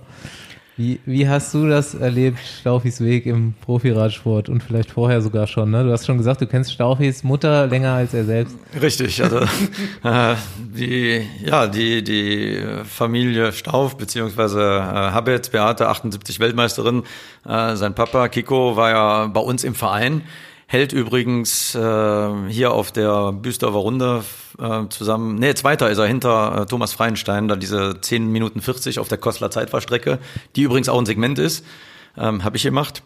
Ich schweife ab, pass auf. Ähm, seine Karriere, ja, natürlich, er fuhr natürlich Rad. In so einer Familie fährst du dann halt irgendwie erstmal Rad. Und ähm, dann gab's auch ähm, einen Verein, oder den gibt's natürlich immer noch, äh, den RC Günter Longerich. Und äh, als der Andi dann so ja, in die in die Jugend, Juniorenklasse kam, dann hat man schon gesehen, boah, der, der kann was. Also da sind die Gene anscheinend vererbt worden. Und äh, dann hat sein äh, Vater, der Kiko, hat dann innerhalb des Vereins quasi ein, ja, fast schon professionell aufgestelltes Juniorenteam. Das, und das hieß äh, Marcel Wüst Junior Team. Ähm, ich habe dann so das Patronat gegeben, habe dann natürlich auch bei meinem damaligen Partner äh, Festina dann gesagt, hey, guck mal, können wir da nicht was machen? Und dann gab es dann äh, Trikots. Ich habe halt direkt gesagt, ich kann hier Kontakte machen, aber so jetzt so Teammanagen oder sowas, da, da habe ich gar keine Zeit für, weil das war gerade so, so, so, ich sag mal, aus meiner Umbruchphase. Aber das hat dann gefruchtet und ihr seid dann auch, äh, ich sag mal, Paris-Roubaix für Junioren gefahren und Flandern-Rundfahrt. Ich meine, diese internationalen Dinger, äh, da holst du dir ja dann auch die Expertise und die Erfahrung, die dir dann im U23-Bereich weiterhilft und äh, die dich dann da auch so gut fahren lässt, dass du dann äh, schwuppdiwupp dann irgendwo mal auch äh, bei den Profis zumindest als Stagiaire gesehen wirst äh, und dann vielleicht noch eine Empfehlung abgibst und dann hast du erstmal äh, einen zwei Jahres Neopro-Vertrag und da kannst du dich dann beweisen und ähm, das hat er gut gemacht, dass das Potenzial da war, das ist klar. Ähm, aber grundsätzlich, ja, muss man halt auch gucken, wie viel Glück hat man dann auch während einer Karriere? In welche Teams kommst du? Also wäre mein erstes Team äh, mein zweites gewesen. Äh, oder nee, mein zweites Team mein erstes, nämlich äh, dabei Histo Novemai, das war das Nachfolgeteam damals von T-Rally und Panasonic, also das letzte Team von Peter Post. Äh, da hätte ich wahrscheinlich nach einem Jahr schon gesagt, ich will gar kein Radprofi mehr sein, weil da ist immer so dieses, diese menschliche Komponente. Ähm, da warst du als, Rad, als Radfahrer warst du irgendwie ganz unten äh, und ja, dann fahr einfach und du musst einfach mehr und das wurde gar nicht gewertschätzt. Und ich glaube, du hast halt äh, durch dieses Junior-Team dann auch direkt natürlich ein professionelles Umfeld. Ähm, sein Vater war deutscher Straßenmeister, äh, war auch Profi. Ähm, da hast du natürlich äh, dann auch ja, alle Trümpfe in der Hand. Und äh, die Zeit, die du halt als Profi verbracht hast, ähm, da muss man halt gucken, wenn man dann nach einer gewissen Zeit bei einem Team gesagt kriegt, immer, ja, das ist nicht so ganz das, was man sich vorstellt. Das heißt ja nicht, äh, dass die Karriere dann zu Ende sein muss, sondern dann muss man vielleicht in einem anderen Team nochmal äh, andere Weichen stellen. Aber die Chancen, äh, die sind natürlich sehr limitiert und sagen wir, gerade jetzt einen Ausblick zu wagen, mal auf das, was jetzt kommt, ich hoffe erstmal, äh, alle Radrennen finden jetzt so statt, damit äh, einige Teams auch noch weiter gibt, denn sonst ist da nächstes Jahr auf dem Radsportmarkt sind die Sachen ganz dünn gesät. Aber äh, Andi fährt immer noch Rad, hält immer noch den Komm bei mir vor der Haustür in Königsdorf. Das sind auch schon mal zwei Sachen, die ich heute auch wieder gelernt habe. Und vielleicht äh, ja, ziehe ich dir demnächst mal einen Sprint mit Rückenwind an. Ähm, und schauen wir ich glaube besser umgekehrt. das habe ich ja dann äh, auch, äh, passt ja auch dann von der Größe her. Von Eros Poli von, ist eigentlich so, ja, so in die äh, Richtung.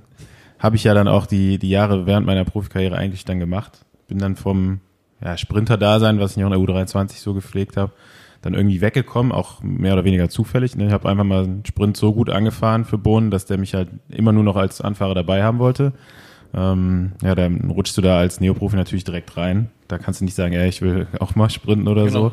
Tom, darf ich heute mal. Und äh, ja, bei Quickstep war es dann auch irgendwann so, dass sie gesagt haben, ja, du fährst so gut an, das kann niemand anders so gut. Also die Chancen mit dem schlechteren Sprinter jetzt noch hier zu gewinnen, sind halt einfach höher, wenn du anfährst. Und das war dann halt so ein bisschen das Problem. Ähm, ja, und dann, wie du sagst, ne, das ist halt nicht immer so, es gehört auch immer ein bisschen Glück dazu oder so die Umstände bei einem Team, die spielen halt auch eine große Rolle, was ich jetzt halt nach, im Nachhinein viel deutlicher alles sehe. Versuche das jetzt natürlich auch weiterzugeben in dem Job, den ich mache. Und ähm, ja, nochmal zurückzukommen auf dieses Massives Junior Team, das ist halt, sowas gab es ja eigentlich seitdem nicht mehr, bis eigentlich Paul ähm, dann für die Junioren eben das Paul Voss Development Team äh, gegründet hat. Und man, ich, ich sehe ja jetzt auch, wie schwierig das ist. Gerade in den Nachwuchsklassen gibt es eigentlich kaum noch jemanden, der da so Arbeit macht. Und äh, auch dann im U23-Bereich ist es schwierig, Sponsoren zu finden. Und wir haben ja damals, wie Marcel äh, eben gesagt hat, wir sind im gleichen Outfit gefahren wie Team Festina damals. Mhm. Ähm, wir hatten Specialized als Sponsor, die haben da damals das Equipment gegeben, wir haben die Räder gesponsert bekommen oder zumindest mal zu einem sehr, sehr günstigen Preis damals einkaufen können. Ähm, ja, hatten dann das Glück natürlich durch meinen Vater da auch eben eine Ausbildung zu bekommen in, in den Jugendklassen so.